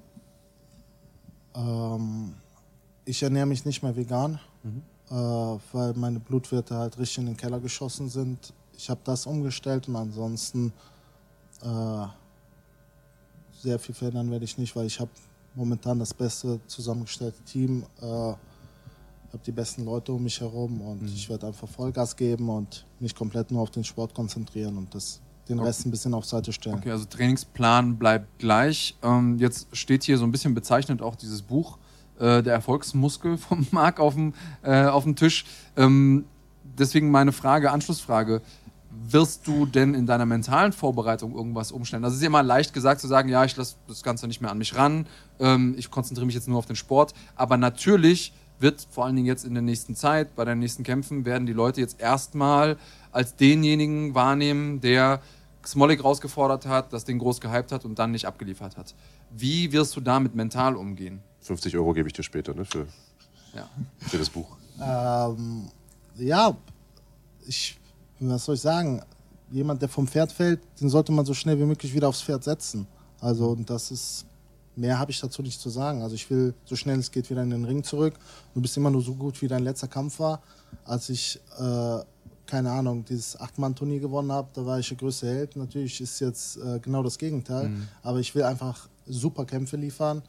Kampfsport weiterbringen und Vollgas geben, Deutschland repräsentieren und mich einfach wieder nach oben hocharbeiten. Und äh, das ist das, was ich dazu zu sagen habe. Also ich habe da nicht viel zu verändern. Ich muss jetzt einfach wieder Vollgas geben, hart trainieren, gute Kämpfe liefern und mhm. der Rest kommt von selbst. Also kein äh, mentales Training, kein Mental Coach, keine äh, sonstigen irgendwie gesp gute Gespräche mit, mit Kumpels äh, in der Shisha-Bar oder sowas. Also es gibt nichts, wo du sagst, okay, ich mache jetzt irgendwas oder Visualisierung, ich mache nichts konkret ähm, um mich auch psychisch, mental vorzubereiten auf den Kampf oder auf die Umstände? Ja, ich denke, äh, ich bin offen für alles. Also natürlich zur Weiterentwicklung gehören halt nicht nur äh, sportliche Weiterentwicklungen, sondern auch menschliche, persönliche und auch mentale Weiterentwicklungen. Und von daher, äh, wenn es sich ergibt, bin ich dafür offen. Aber ich habe jetzt nichts geplant und das bleibt halt einfach, wie gesagt, äh, so wie es ist. Es wird wieder Gas gegeben, es wird wieder hart trainiert und äh, ja, ich freue mich schon auf meine nächsten Kämpfe. Ich will schnell wie möglich wieder in den Ring zurück. Eine Frage, die jetzt auch ein paar Mal kam. Ich äh, lese jetzt mal stellvertretend für alle, die gefragt haben, den äh, Kommentar von Amar Nuralla äh, vor. Der sagt, uns als Zuschauer würde interessieren, in welchem Gym äh, du jetzt trainierst. Das kann man ja gleich mal verknüpfen mit der Frage von vorhin. Da hat sich ja, wie gesagt, einer äh, gewundert drüber, dass du bei, bei Jups Fight Team aufgehört hast. Du bist natürlich nicht in irgendein schlechteres Gym gegangen, sondern hast dich ich will nicht sagen verbessert, aber bist in ein mindestens ebenso gutes Gym äh, gewechselt, in eins der besten aus Holland, ins äh, Super Pro von Dennis Krauwil. Und da bist du immer noch, nehme ich an, oder? Richtig. Ja. Also da gab es auch nicht irgendwie äh, einen Kommentar vom Trainer, der gesagt hat, hau jetzt ab, so einen wollen wir nicht mehr, sondern äh, die, die, Der Trainer äh, meinte einfach nur, äh, ich soll nicht wieder zunehmen, weil ich hatte ja ein Jahr lang Pause gehabt ähm, von dem letzten Kampf. Also sag ich mal, äh, bis zum bis zu meinem letzten Kampf im Oktober, da, davor hatte ich ein Jahr Pause und in der Zeit, weil meine Sehne abgerissen war, da habe ich sehr viel zugenommen, also äh, circa 30 Kilo. Und der meinte einfach nur, äh, Mo, bloß nicht zunehmen, sonst gibt es halt Riesentheater, aber ich habe halt nicht zugenommen. Ansonsten, die stehen hinter mir. Thema Ernährung ist äh, ein sehr, sehr interessantes. Eins, das in der öffentlichen Wahrnehmung im, im Kampfsport immer noch viel zu kurz kommt, muss man sagen. Leider. Ähm, wir werden uns des Themas in den nächsten Wochen und Monaten äh, auch nochmal ein bisschen tiefer annehmen. Äh, und im Zusammenhang damit äh, würden wir da jetzt auch gerne nochmal drauf eingehen. Ich finde es sehr, sehr interessant, dass du das jetzt gerade nochmal gesagt hast. Du äh, warst ja beim letzten Mal, als du hier warst, hast du gesagt, ich bin jetzt Veganer. Also da bist du gerade zum Veganismus gewechselt, sage ich jetzt mal. Jetzt sagst du, ich bin kein Veganer mehr, denn äh, die Blutwerte waren im Keller. Kannst du da ein bisschen genauer drauf eingehen? Also wie lange hast du dich vegan ernährt? Wie lange vor dem Kampf war das etwa, dass du angefangen hast damit? Ein halbes Jahr. Halbes Jahr etwa. Also mit zur Vorbereitung habe ich auch mit dem Veganen machen. Halbes Jahr. Und aufgehört nach dem Kampf dann direkt oder? Äh? Ähm, zwei Wochen vor dem Kampf oder so. Ach, vor dem Kampf noch ja. aufgehört. Okay, alles klar. Und, Aber äh, es hat halt nichts mehr gebracht. Also ja. ich hatte, äh, wir haben ja äh, Blutkontrollen ständig und da, ähm, da war ganz deutlich zu sehen, dass die äh, Leberwerte und Testosteronwerte halt richtig in den Keller geschossen sind. Und das, ich muss natürlich viel Eiweiß zu mir nehmen, habe dadurch auch viele Sojaprodukte zu mir genommen und das ist ja ein sehr umstrittenes Thema. Ich meine, ich will da jetzt auch nicht zu tief drauf eingehen, weil das ist ja ein sehr äh, sensibles Thema auch und die Meinungen sind unterschiedlich, aber ich für meine Verhältnisse und ich als Person, mir hat das sehr gut getan bis dahin. Äh, es war eine gute Erfahrung, aber ich habe damit abgeschlossen und das muss jeder für sich selber entscheiden. Es ist auch unterschiedlich, ob du einfach als Normalperson dich vegan ernährst oder als äh, Profisportler, der 120 Kilo wiegt, der auch dementsprechend viel Eiweiß. Also ich habe zu dem Zeit, also der, zu der Zeit in meiner Vorbereitung so 260 Gramm Eiweiß am Tag zu mir mhm. nehmen müssen und ähm, um meinen Verbrauch zu decken. Und von daher habe ich natürlich auch viele Fleischersatzprodukte gegessen und die sind natürlich sehr umstritten. Und von daher ähm, sind die Werte einfach so schlecht gewesen wie noch nie zuvor und mittlerweile sind die Werte wieder gut. Also ja. äh, jeder muss das halt für sich selber entscheiden. Für mich war es eine sehr gute Erfahrung. Ich habe mich super gefühlt. Mir hat das sehr viel Kraft ver verliehen, aber äh, im Endeffekt äh, weiß man, dass das Testosteron sehr wichtig ist vor allem im Kampfsport, also für die Aggressivität und so weiter und so fort. Aber ähm, bei mir war es halt so krass in den Keller geschossen, dass, äh, dass ich das gar nicht mehr auffangen konnte. Hast du das denn auch tatsächlich gespürt oder hast du es nur an den Werten ablesen können? Also hast du gemerkt, okay, ich bin jetzt öfter müde, ich bin weniger weniger aggressiv im, im, im Sparring oder hast du es an irgendwas festmachen können? Also ich habe mich sehr gut gefühlt, aber tatsächlich also in der Zeit, wo ich mich vegan ernährt habe, habe ich mich sehr gut gefühlt. Äh, ich habe auch sehr viel abgenommen und ähm, der Sport lief auch super. Ich hatte ziemlich viel Kraft und so weiter. Nur mit der Zeit, also habe ich schon gemerkt, dass ich öfter müde bin und äh, die Aggressivität fehlt. Aber das habe ich nicht direkt aufs, auf die Ernährung äh, zurückgeführt, sondern vielmehr, wir haben halt jeden Tag zweimal trainiert und das ist halt normal, dass du dann müde bist und am Wochenende nur schläfst und so weiter und so fort und gar nicht rausgehst. Und von daher habe ich mir gar keine Gedanken gemacht. Aber natürlich dann, als ich die Werte gesehen habe, habe ich das darauf zurückgeschlossen. Jetzt haben wir hier natürlich den absoluten Experten für vegane Ernährung als äh, Schwergewichtskampfsport-Profi neben uns sitzen. Einen, der sich schon seit vielen, vielen Jahren fleischlos oder generell ohne Tierprodukte ernährt und äh, seitdem regelmäßig äh, hinter den Erwartungen zurückbleibt. Nein, also äh, du bist ja einer, der gezeigt hat, dass es geht. Ähm, was hast du anders gemacht als er oder hättest du einen Tipp für ihn? Oder weil er sagt ja gerade selber vollkommen richtig, das ist jedermanns eigene Entscheidung. Hast du eine ähnliche Erfahrung gemacht, dass deine Werte auch in den Keller gegangen sind? Ich weiß, dass du zum Beispiel, äh, ich glaube, Vitamin B12 supplementierst und äh, so weiter. Also Nahrungsergänzungsprodukte zu dir nimmst. Äh, ja, erzähl mal, wie siehst du das Ganze? Also ich glaube erstmal, dass es ähm, die Leute sind immer in einer sehr komplexen Welt auf der Suche nach sehr einfachen Antworten. Ja. Ich glaube, dass es die vor allen Dingen bei einem komplizierten Thema wie Ernährung, vor allen Dingen Ernährung ähm, an der Leistungsspitze, gibt es keine einfachen Antworten. Es wäre schön, wenn es die gäbe und wenn man jetzt in drei Sätzen alles sagen könnte, damit jeder weiß, wie man sich optimal ernähren müsste. Ähm, ich habe die Erfahrung gemacht und ich kenne auch viele Leute, dass vegane Ernährung auch und insbesondere im Spitzensportlerbereich funktionieren kann, aber nicht muss. Also ich kenne Beispiele für beide Seiten, ähm, für Leute, die ähm, es gibt diesen Begriff Vegan Honeymoon, also diesen, äh, diese Umstellung machen und sich dann erstmal total super fühlen, weil das ist was, was ich auch gemerkt habe. Zwei Wochen ohne Fleisch, ich habe das Gefühl, mir hat jemand irgendwie einen Stein aus dem Bauch operiert und ich fühle mich viel leichter, bessere Regenerationsfähigkeit und so weiter und so fort. Ähm, aber ähm, erstens glaube ich, dass das nicht für jeden Körpertyp geeignet ist. Ich glaube, nicht jeder Mensch ist gleich gut geeignet dafür, ähm, sich nur von Pflanzen zu ernähren. Ähm, ich glaube, das hat auch ein bisschen was mit dem ähm, genetischen Typ zu tun. Also tendenziell, je näher man vom Äquator kommt, umso wahrscheinlicher ähm, ist, ist, es so. so? Ja, also weil genetisch ist es so, dass da wachsen natürlich auch mehr Pflanzen. Das heißt, deine Vorfahren sind eher daran gewöhnt, äh, viele Pflanzen zu essen. Wenn du irgendwo, also als Inui, so rund um die Pole, gibt es halt kaum. Da gibt es nur Robbenfleisch. Da, da wächst nicht viel, ja, genau. Gibt es halt mehr, äh, mehr, Robbenfleisch. Also ist du, bist du genetisch auch eher darauf programmiert, ähm, eine dicke Robbe zu werden. Tierische Produkte zu dir zu nehmen. Ja, genau. Ähm, und ähm, ich glaube, dass es da einfach keine simplen Antworten gibt. Aber, und das muss ich auch dazu sagen, viele Leute, die ich kenne, die es vegan probiert haben, die haben die Umstellung nicht 100% professionell gemacht. Also ähm, da, ich kann da nichts zu Mo sagen, dann kann er vielleicht selber gleich was zu sagen. Ich weiß, dass du da auch einen Ernährungsberater hattest, Mo, aber ähm, ich weiß, dass es halt so ist, dass wenn man, insbesondere wenn man eben im Hochleistungsbereich unterwegs ist, ähm, dass man schon ein paar Sachen beachten muss. Also man muss gucken, ähm, was passiert mit meinen Eisenwerten, was muss ich essen, damit die oben bleiben. Man muss gucken, okay, wo kriege ich mein Vitamin B12 her. Es gibt einfach so ein paar Schlüsselpunkte, die wichtig sind, damit es eben nicht zu einem Abfall der äh, Blutwerte kommt. Ich lasse meine, meine Blutwerte auch mindestens jedes halbe Jahr, meistens eher jedes Vierteljahr testen. Habe die immer im Auge. Ich hatte jetzt, also ich esse seit acht Jahren kein Fleisch mehr. Ich ernähre mich jetzt seit vier Jahren ähm, komplett vegan.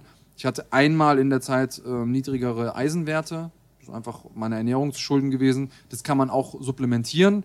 Aber ich kriege es eigentlich meist, die meiste Zeit mit meiner Ernährung hin, also viel Hülsenfrüchte etc. pp. Es gibt da viele Möglichkeiten, wie man das machen kann, aber man muss es halt im Auge behalten. Das ist Arbeit, ähm, aber es ist auf jeden Fall möglich.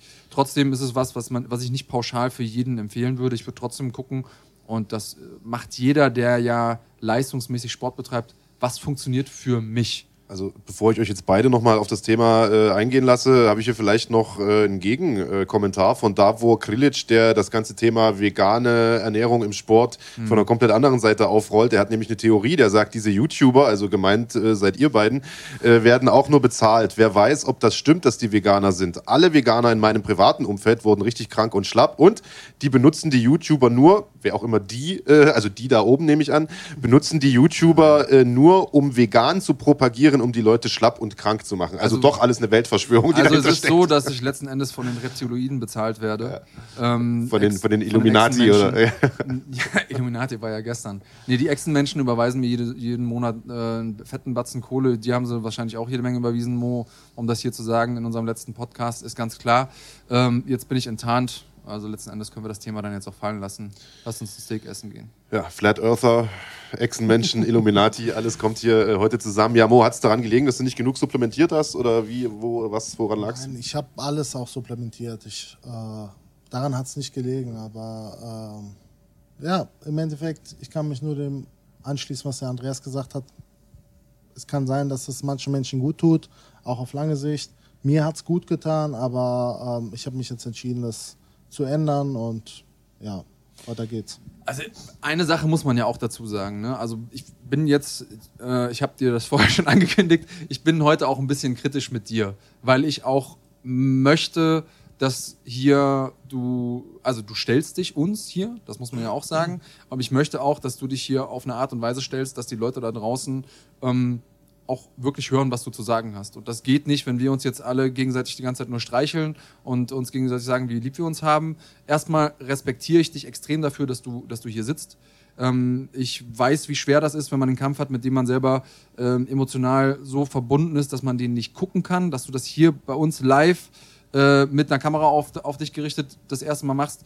Auch dafür Hut ab. Ich weiß nicht, ob ich da irgendwie, ob ich nicht vorher doch mir das nochmal angeguckt hätte. Ähm, äh, Respekt dafür, dass du das gemacht hast. Das hätte nicht jeder gemacht da draußen. Ähm, und was ich auch gut fand direkt nach dem Kampf, es kam kein ja, ich habe seit einem Jahr nicht gekämpft, ich habe Ringrost, es kam kein, ah, meine Ernährung hat nicht gestimmt oder, ah, keine Ahnung, äh, ich hatte Husten letzte Woche. All diese Sachen, die man so kennt, die die Leute sagen, die vielleicht auch teilweise dann stimmen nach dem Kampf, aber die einfach keinen Schwanz interessieren, kamen nicht. Sondern du hast gesagt, ey, das war scheiße, ich habe nicht abgeliefert, ich kann verstehen, dass ihr sauer seid. Das muss man ja, da muss man auch die Kirche im Dorf lassen. Du hast da an dem Punkt dann gesagt, gut, war jetzt so, äh, scheiße gelaufen und hast dann da auch diese bittere Pille geschluckt, genauso wie du jetzt gerade hier dich gerade machst. Und das ist ja was, was man, also wenn wir viel über Internet reden, ähm, was ja viele Leute nicht machen. Du setzt dich hier hin, du machst dich gerade.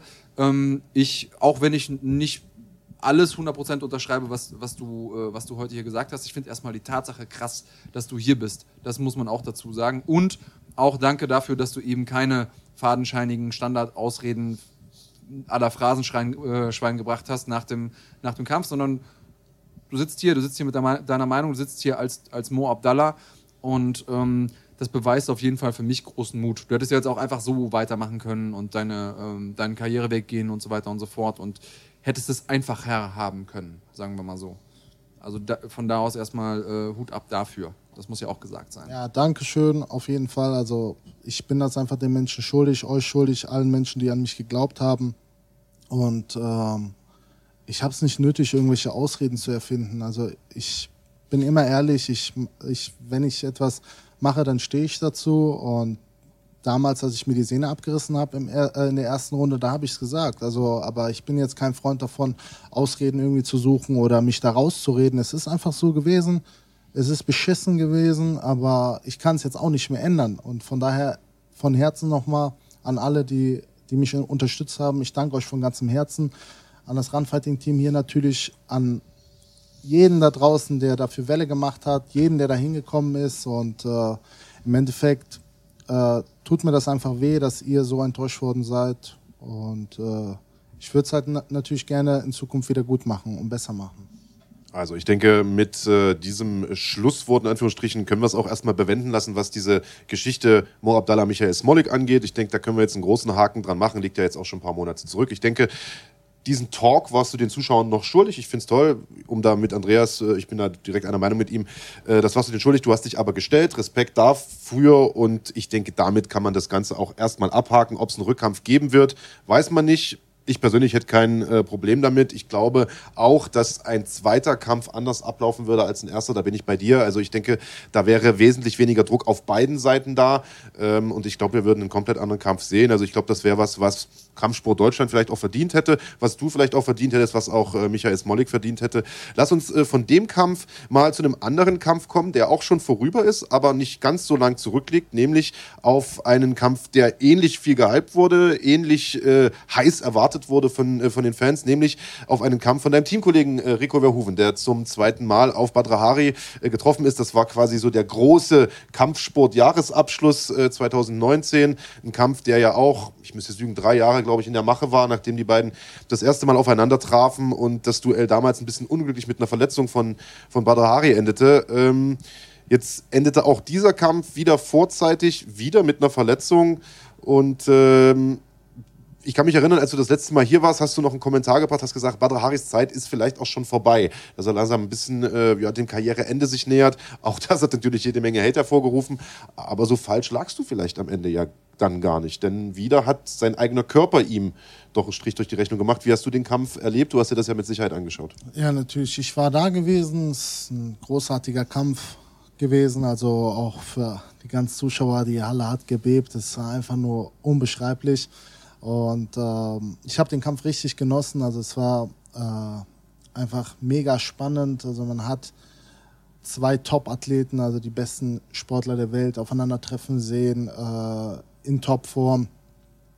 Beide haben eine super Leistung abgeliefert und äh, im Endeffekt hat es natürlich äh, auch Höhen und Tiefen in diesem Kampf gegeben. Man hat gesehen, wie stark Rico überhaupt ist. Also er ist zu Boden gegangen, direkt wieder aufgestanden und äh, Anfang der dritten Runde hat der Badahari sich natürlich äh, dann verletzt, wie es alle mitbekommen haben. Aber der Kampf war noch nicht vorbei. Also der Kampf geht fünf Runden lang. Das war nicht mal die Halbzeit war schon rum. Er lag natürlich nach Punkten vorne, aber das Ruder hätte jederzeit noch umgerissen werden können. Also es waren noch zweieinhalb, also zwei ganze Runden und noch, es war in der ersten Minute oder so der dritten Runde. Das heißt, es waren noch äh, acht Minuten und von daher hätte noch alles passieren können. Und ich bin kein Freund von was wäre, wenn und hätte und so weiter und so fort. Irgendwelche Theorien jetzt aufstellen. Aber ähm, es ist immer noch, es bleibt immer noch spannend. Also es ist immer noch ein offenes Ende. Rico hat gewonnen, verdient gewonnen. Und äh, er war immer noch in dem Kampf. Er, hat, er ist zweimal zu Boden gegangen, zweimal direkt auch wieder aufgestanden. Und von daher, der Kampf war noch nicht vorbei. Und äh, ich finde, es war einfach wirklich einfach ein Hammerkampf für alle, die da waren. Es ging einfach übertrieben ab. Es war definitiv ein mega spannender Kampf also da ist der Kampf dem, dem Hype vorher tatsächlich gerecht geworden und es ist sehr, sehr schade, dass sich äh, Badr da tatsächlich verletzt hat. Bin aber natürlich vollkommen bei dir. Also das war ein gerechtfertigter Sieg äh, von Rico Verhoeven, weil es da auch Stimmen online gab, so nach dem Motto, ja, wenn er sich nicht verletzt hätte, dann hätte er aber, klar, hätte wenn und aber, aber zu dem Kampf gehört eben auch gesund bleiben und bis zum Ende durchhalten. Ähm, und das jetzt völlig wertungsfrei von meiner Seite. Also äh, klar, gerechtfertigter Sieg für Rico. Wie war... Ähm, seine Meinung zu dem Kampf im Nachgang? Was hat er gesagt? Weil er hat schon sehr viel Druck bekommen und du hast es gerade selbst gesagt, zwei Niederschläge auch kassiert. Also das war schon eine äh, ne, ne schwere Nummer für ihn auch. Ja, man hat es ja gesehen, er hat sich ja direkt nach dem Kampf geäußert, noch im Ring. Er hat halt gesagt, ja, er war am Boden, er ist aber direkt wieder aufgestanden und er war immer noch in dem Kampf und der Kampf ist dann erst vorüber, wenn die fünfte Runde, äh, wenn die fünfte Runde zu Ende geht und äh, die war noch nicht zu Ende. Von daher, also er war immer noch im Kampf. Ja, und auch da schwebt natürlich die große Frage über allem, sehen wir ein drittes Aufeinandertreffen? Das muss es ja jetzt eigentlich fast schon geben. Das weiß ich nicht. Also das, äh, da habe ich auch gar keine Informationen. Aber für mich ist und bleibt Rico Verhoeven der beste Sportler der Welt. Also das ist ein, äh, einerseits ein super Talent, andererseits ein sehr hart arbeitender Mensch. Also der ist jeden Tag, egal ob Vorbereitung oder nicht, 365 Tage im Jahr so gesehen im Gym in der Vorbereitung. Der Typ ist topfit und äh, ein echt klasse Mensch und super Trainingspartner und ich äh, wünsche ihm nur das Beste, weil er hat das wirklich von ganzem Herzen verdient. Ich finde das einfach unfair, dass da Menschen, äh, klar, es sind halt natürlich auch sehr zwei verfeindete äh, äh, Fanlager, aber ich finde es halt ungerecht ihm gegenüber. Äh, er war im Kampf. Er hat den Kampf bestritten, jetzt zum zweiten Mal, zweimal gewonnen und dass da immer noch Leute ihn dafür haten und so weiter. Der Typ ist seit, äh, lass mich nicht lügen, acht Jahren, glaube ich, äh, ungeschlagener Glory World Heavyweight Champion und in, in jeder anderen Gewichtsklasse wandert der Titel von Event zu Event fast. Und äh, er ist jetzt seit acht Jahren ungeschlagen und ist an der Spitze und ich äh, denke, er verdient den größten Respekt und die größte Anerkennung. Also ich rede jetzt nicht nur, weil er mein Trainingspartner ist oder ein Freund von mir, sondern vielmehr einfach als Außenstehender, dass er viel mehr Respekt verdient, als die meisten Leute da ihm gegenüberbringen, weil der ist wirklich ein Mutant. Der Typ ist einfach ein Killer. Absolut, äh, seit vielen, vielen Jahren unantastbar an der Spitze und äh, du hast es gesagt, hat im Prinzip die Schwergewichtsklasse von Glory leergeräumt. Es gibt im Grunde keine wirkliche Herausforderung mehr für ihn. Äh, auch deshalb äh, war der Kampf gegen Badr Hari ja so interessant, weil man da äh, sich gedacht hat, okay, der hätte die Chance, ihn vielleicht äh, zu entthronen. Das war das, was das Ganze auch so spannend gemacht hat. Jetzt gibt es so ein paar Spekulationen, wie es auch weitergeht mit Rico Verhoeven, denn wenn du als Champion keine keine Herausforderer mehr hast, dann hast du natürlich auch nicht mehr wirklich die Motivation, überhaupt noch weiterzumachen. Man weiß, dass er auch Schauspielunterricht nimmt, vielleicht so ein bisschen in die Richtung gehen möchte, was sich natürlich anbietet, ist ein gut aussehender Typ und ist ein sehr, sehr populärer Typ äh, auch in Holland. Ähm, Weißt du als Trainingspartner, was so seine näheren Pläne sind, ob er jetzt einen Kampf anstehen hat oder sich vorbereitet oder ob das Thema Schauspielerei jetzt vielleicht im Vordergrund steht? Oh nein, ich habe echt gar keine Ahnung. Also ich denke, ich kann mir das auch nicht rauszunehmen. Selbst wenn ich es wissen würde, ich würde es nicht sagen, weil es steht mir nicht zu. Im Endeffekt kann er das äh, verkünden, wie er es möchte. Äh, rein von meiner Perspektive aus gesehen, kann der Kerl machen, was er will, weil er ist keinem was schuldig. Der ist schon so lange, wie gesagt, Champion und ähm, er hat schon alle geschlagen, die zu schlagen sind. Und von daher, ob er jetzt sich komplett zurückzieht, er ist ja erst auch noch relativ jung mit 30 Jahren, ob er sich einfach nur noch seiner Familie widmet, ob er Schauspieler hat oder was auch immer, dieser Typ hat es einfach von Herzen verdient und der ist ein klasse Kerl und äh, der hat meinen Segen. Also egal, was er macht, ich freue mich riesig für den, weil wer den Rico kennenlernt, der äh, weiß, wovon ich rede. Vielleicht wirkt nach außen hin, was ich oftmals lese, äh, arrogant oder wie auch immer, aber der Kerl ist einfach herzensgut und äh, von daher, er braucht keinen mehr zu beweisen, weil er, wie gesagt, einfach schon, also ich würde mich freuen, wenn er weiterkämpft, aber ich würde mich auch für ihn freuen, wenn er einen anderen Weg einschlägt. Weiß ich nicht, ist ihm überlassen. Er ist auf jeden Fall einer von den Athleten, äh, die größer geworden sind als der Sport. Also er ist über den Sport weit hinausgewachsen, ist in der Popkultur angekommen, also sogar in den USA in der Popkultur angekommen.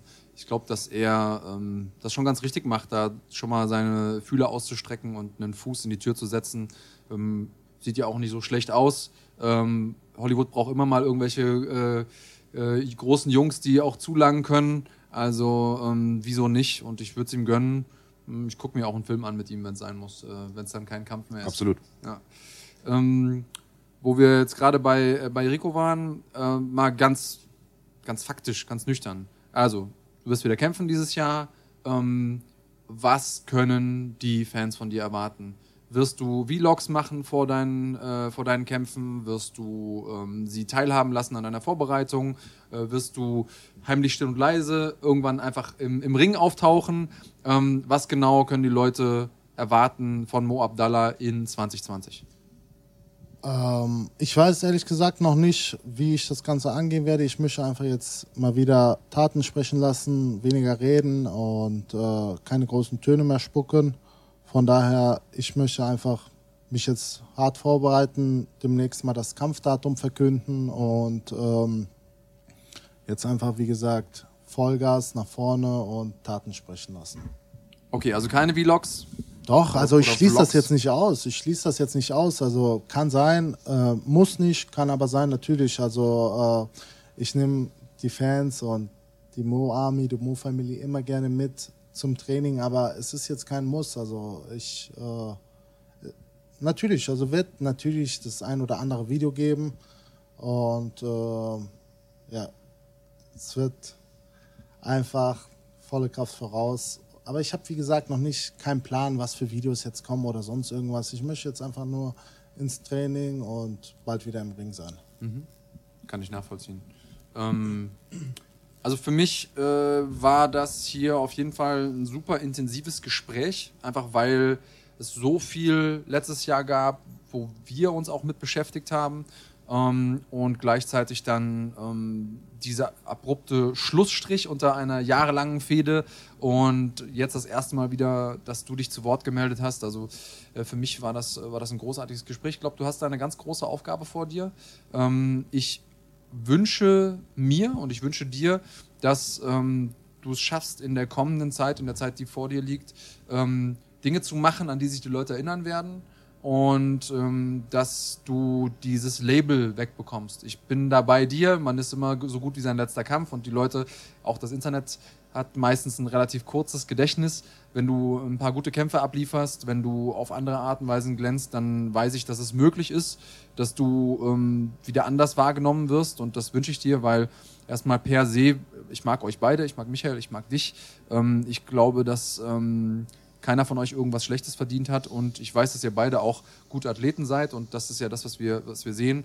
Und letzten Endes ähm, ist es so, dass du jetzt zwar super viel Hate abbekommen hast, aber Hate ist ja nicht das Schlimmste, was einem passieren kann. Das Schlimmste, was einem passieren kann, ist, dass die Leute keinen Bock mehr auf einen haben und es niemand interessiert, was man macht. Also insofern, äh, Liebe und Hass liegen sehr nah beieinander. Insofern hast du quasi ganz viel Fastliebe abbekommen. ähm, und solange es die Leute interessiert, äh, machst du auch irgendwas richtig.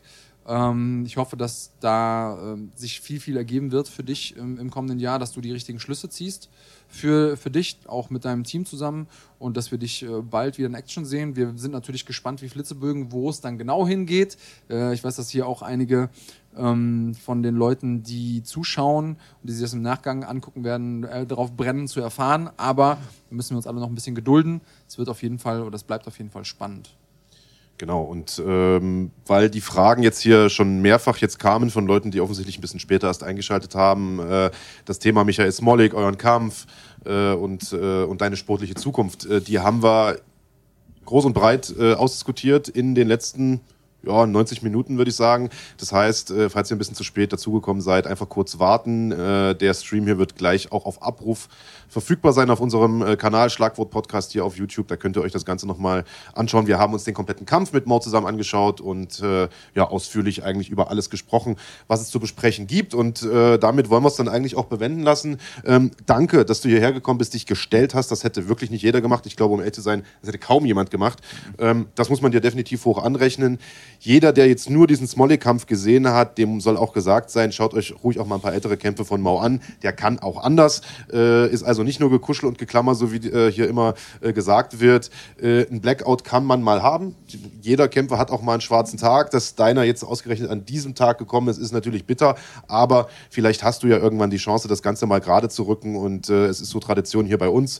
Äh, der Gast hat das letzte Wort. Also wenn du noch etwas loswerden möchtest, die mittlere Kamera wäre deine, ähm, dann gerne. Ja ja, vielen Dank, dass ich hier sein durfte und äh, das Ganze nochmal ähm, an, ansprechen konnte. Wie gesagt, ich danke jeden Einzelnen da draußen, der an mich glaubt, der mich unterstützt, der sogar nach dem Kampf immer noch, ich kriege so viele tolle Nachrichten von euch da draußen und das weiß ich sehr zu schätzen. Ihr seid echt treue und krasse Fans und äh, ich werde jetzt mein Bestes geben, um einfach wieder so gut wie möglich zurückzukommen.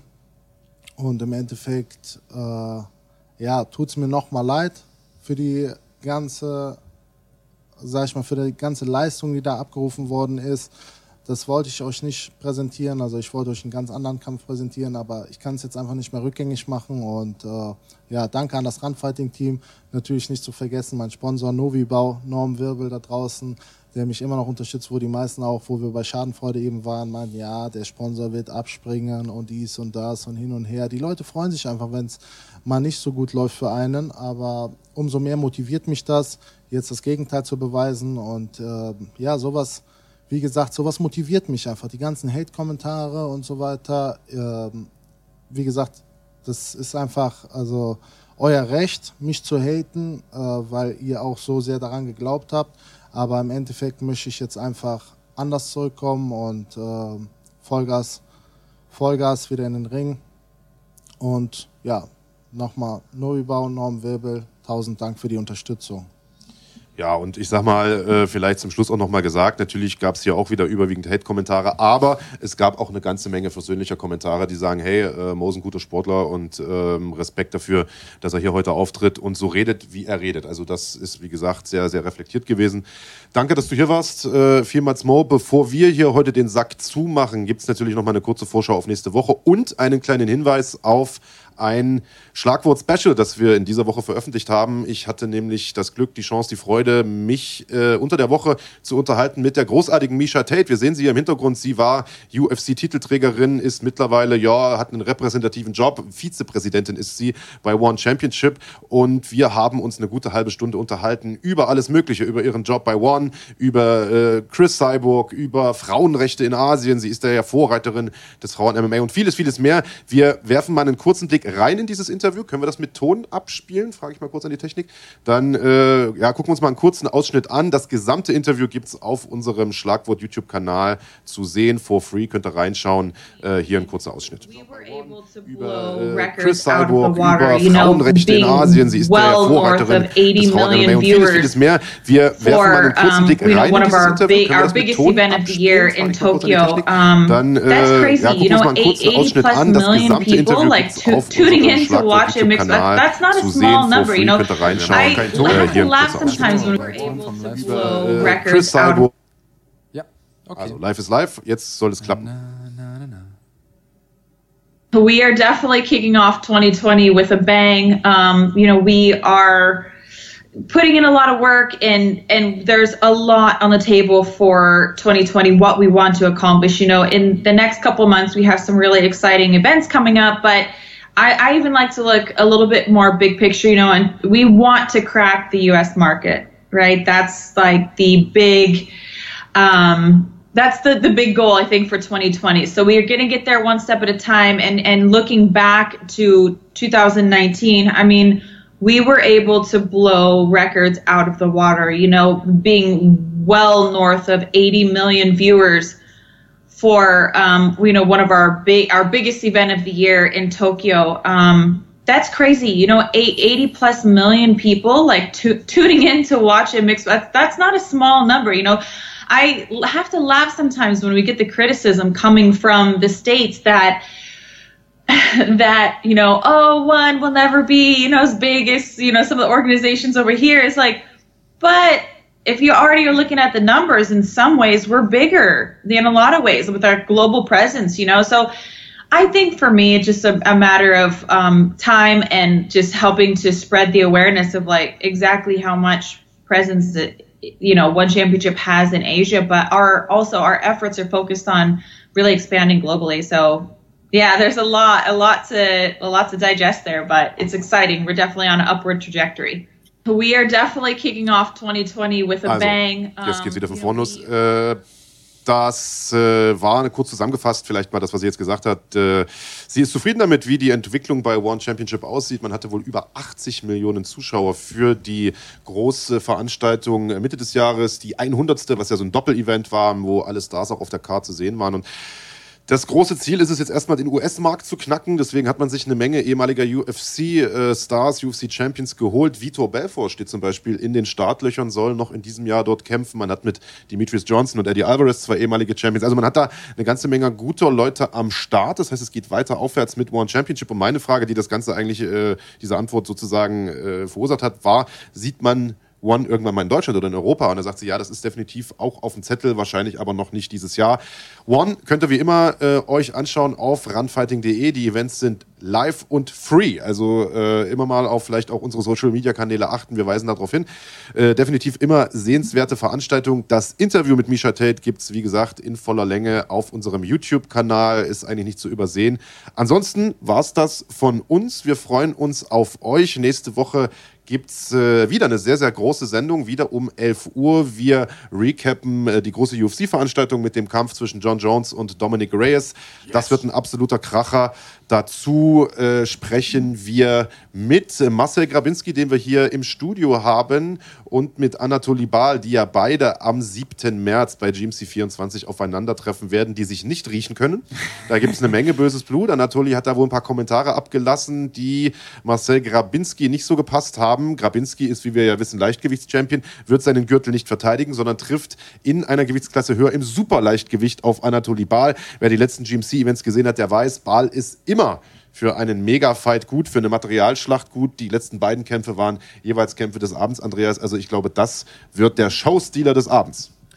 Also es ist auf jeden Fall der Kampf, wo ähm, ich mich als Kampfsport-Fan schon jetzt irgendwie im, im Bett rumdrehe nachts und mir denke, Mensch, äh, das wird auf jeden Fall sehr, sehr spannend.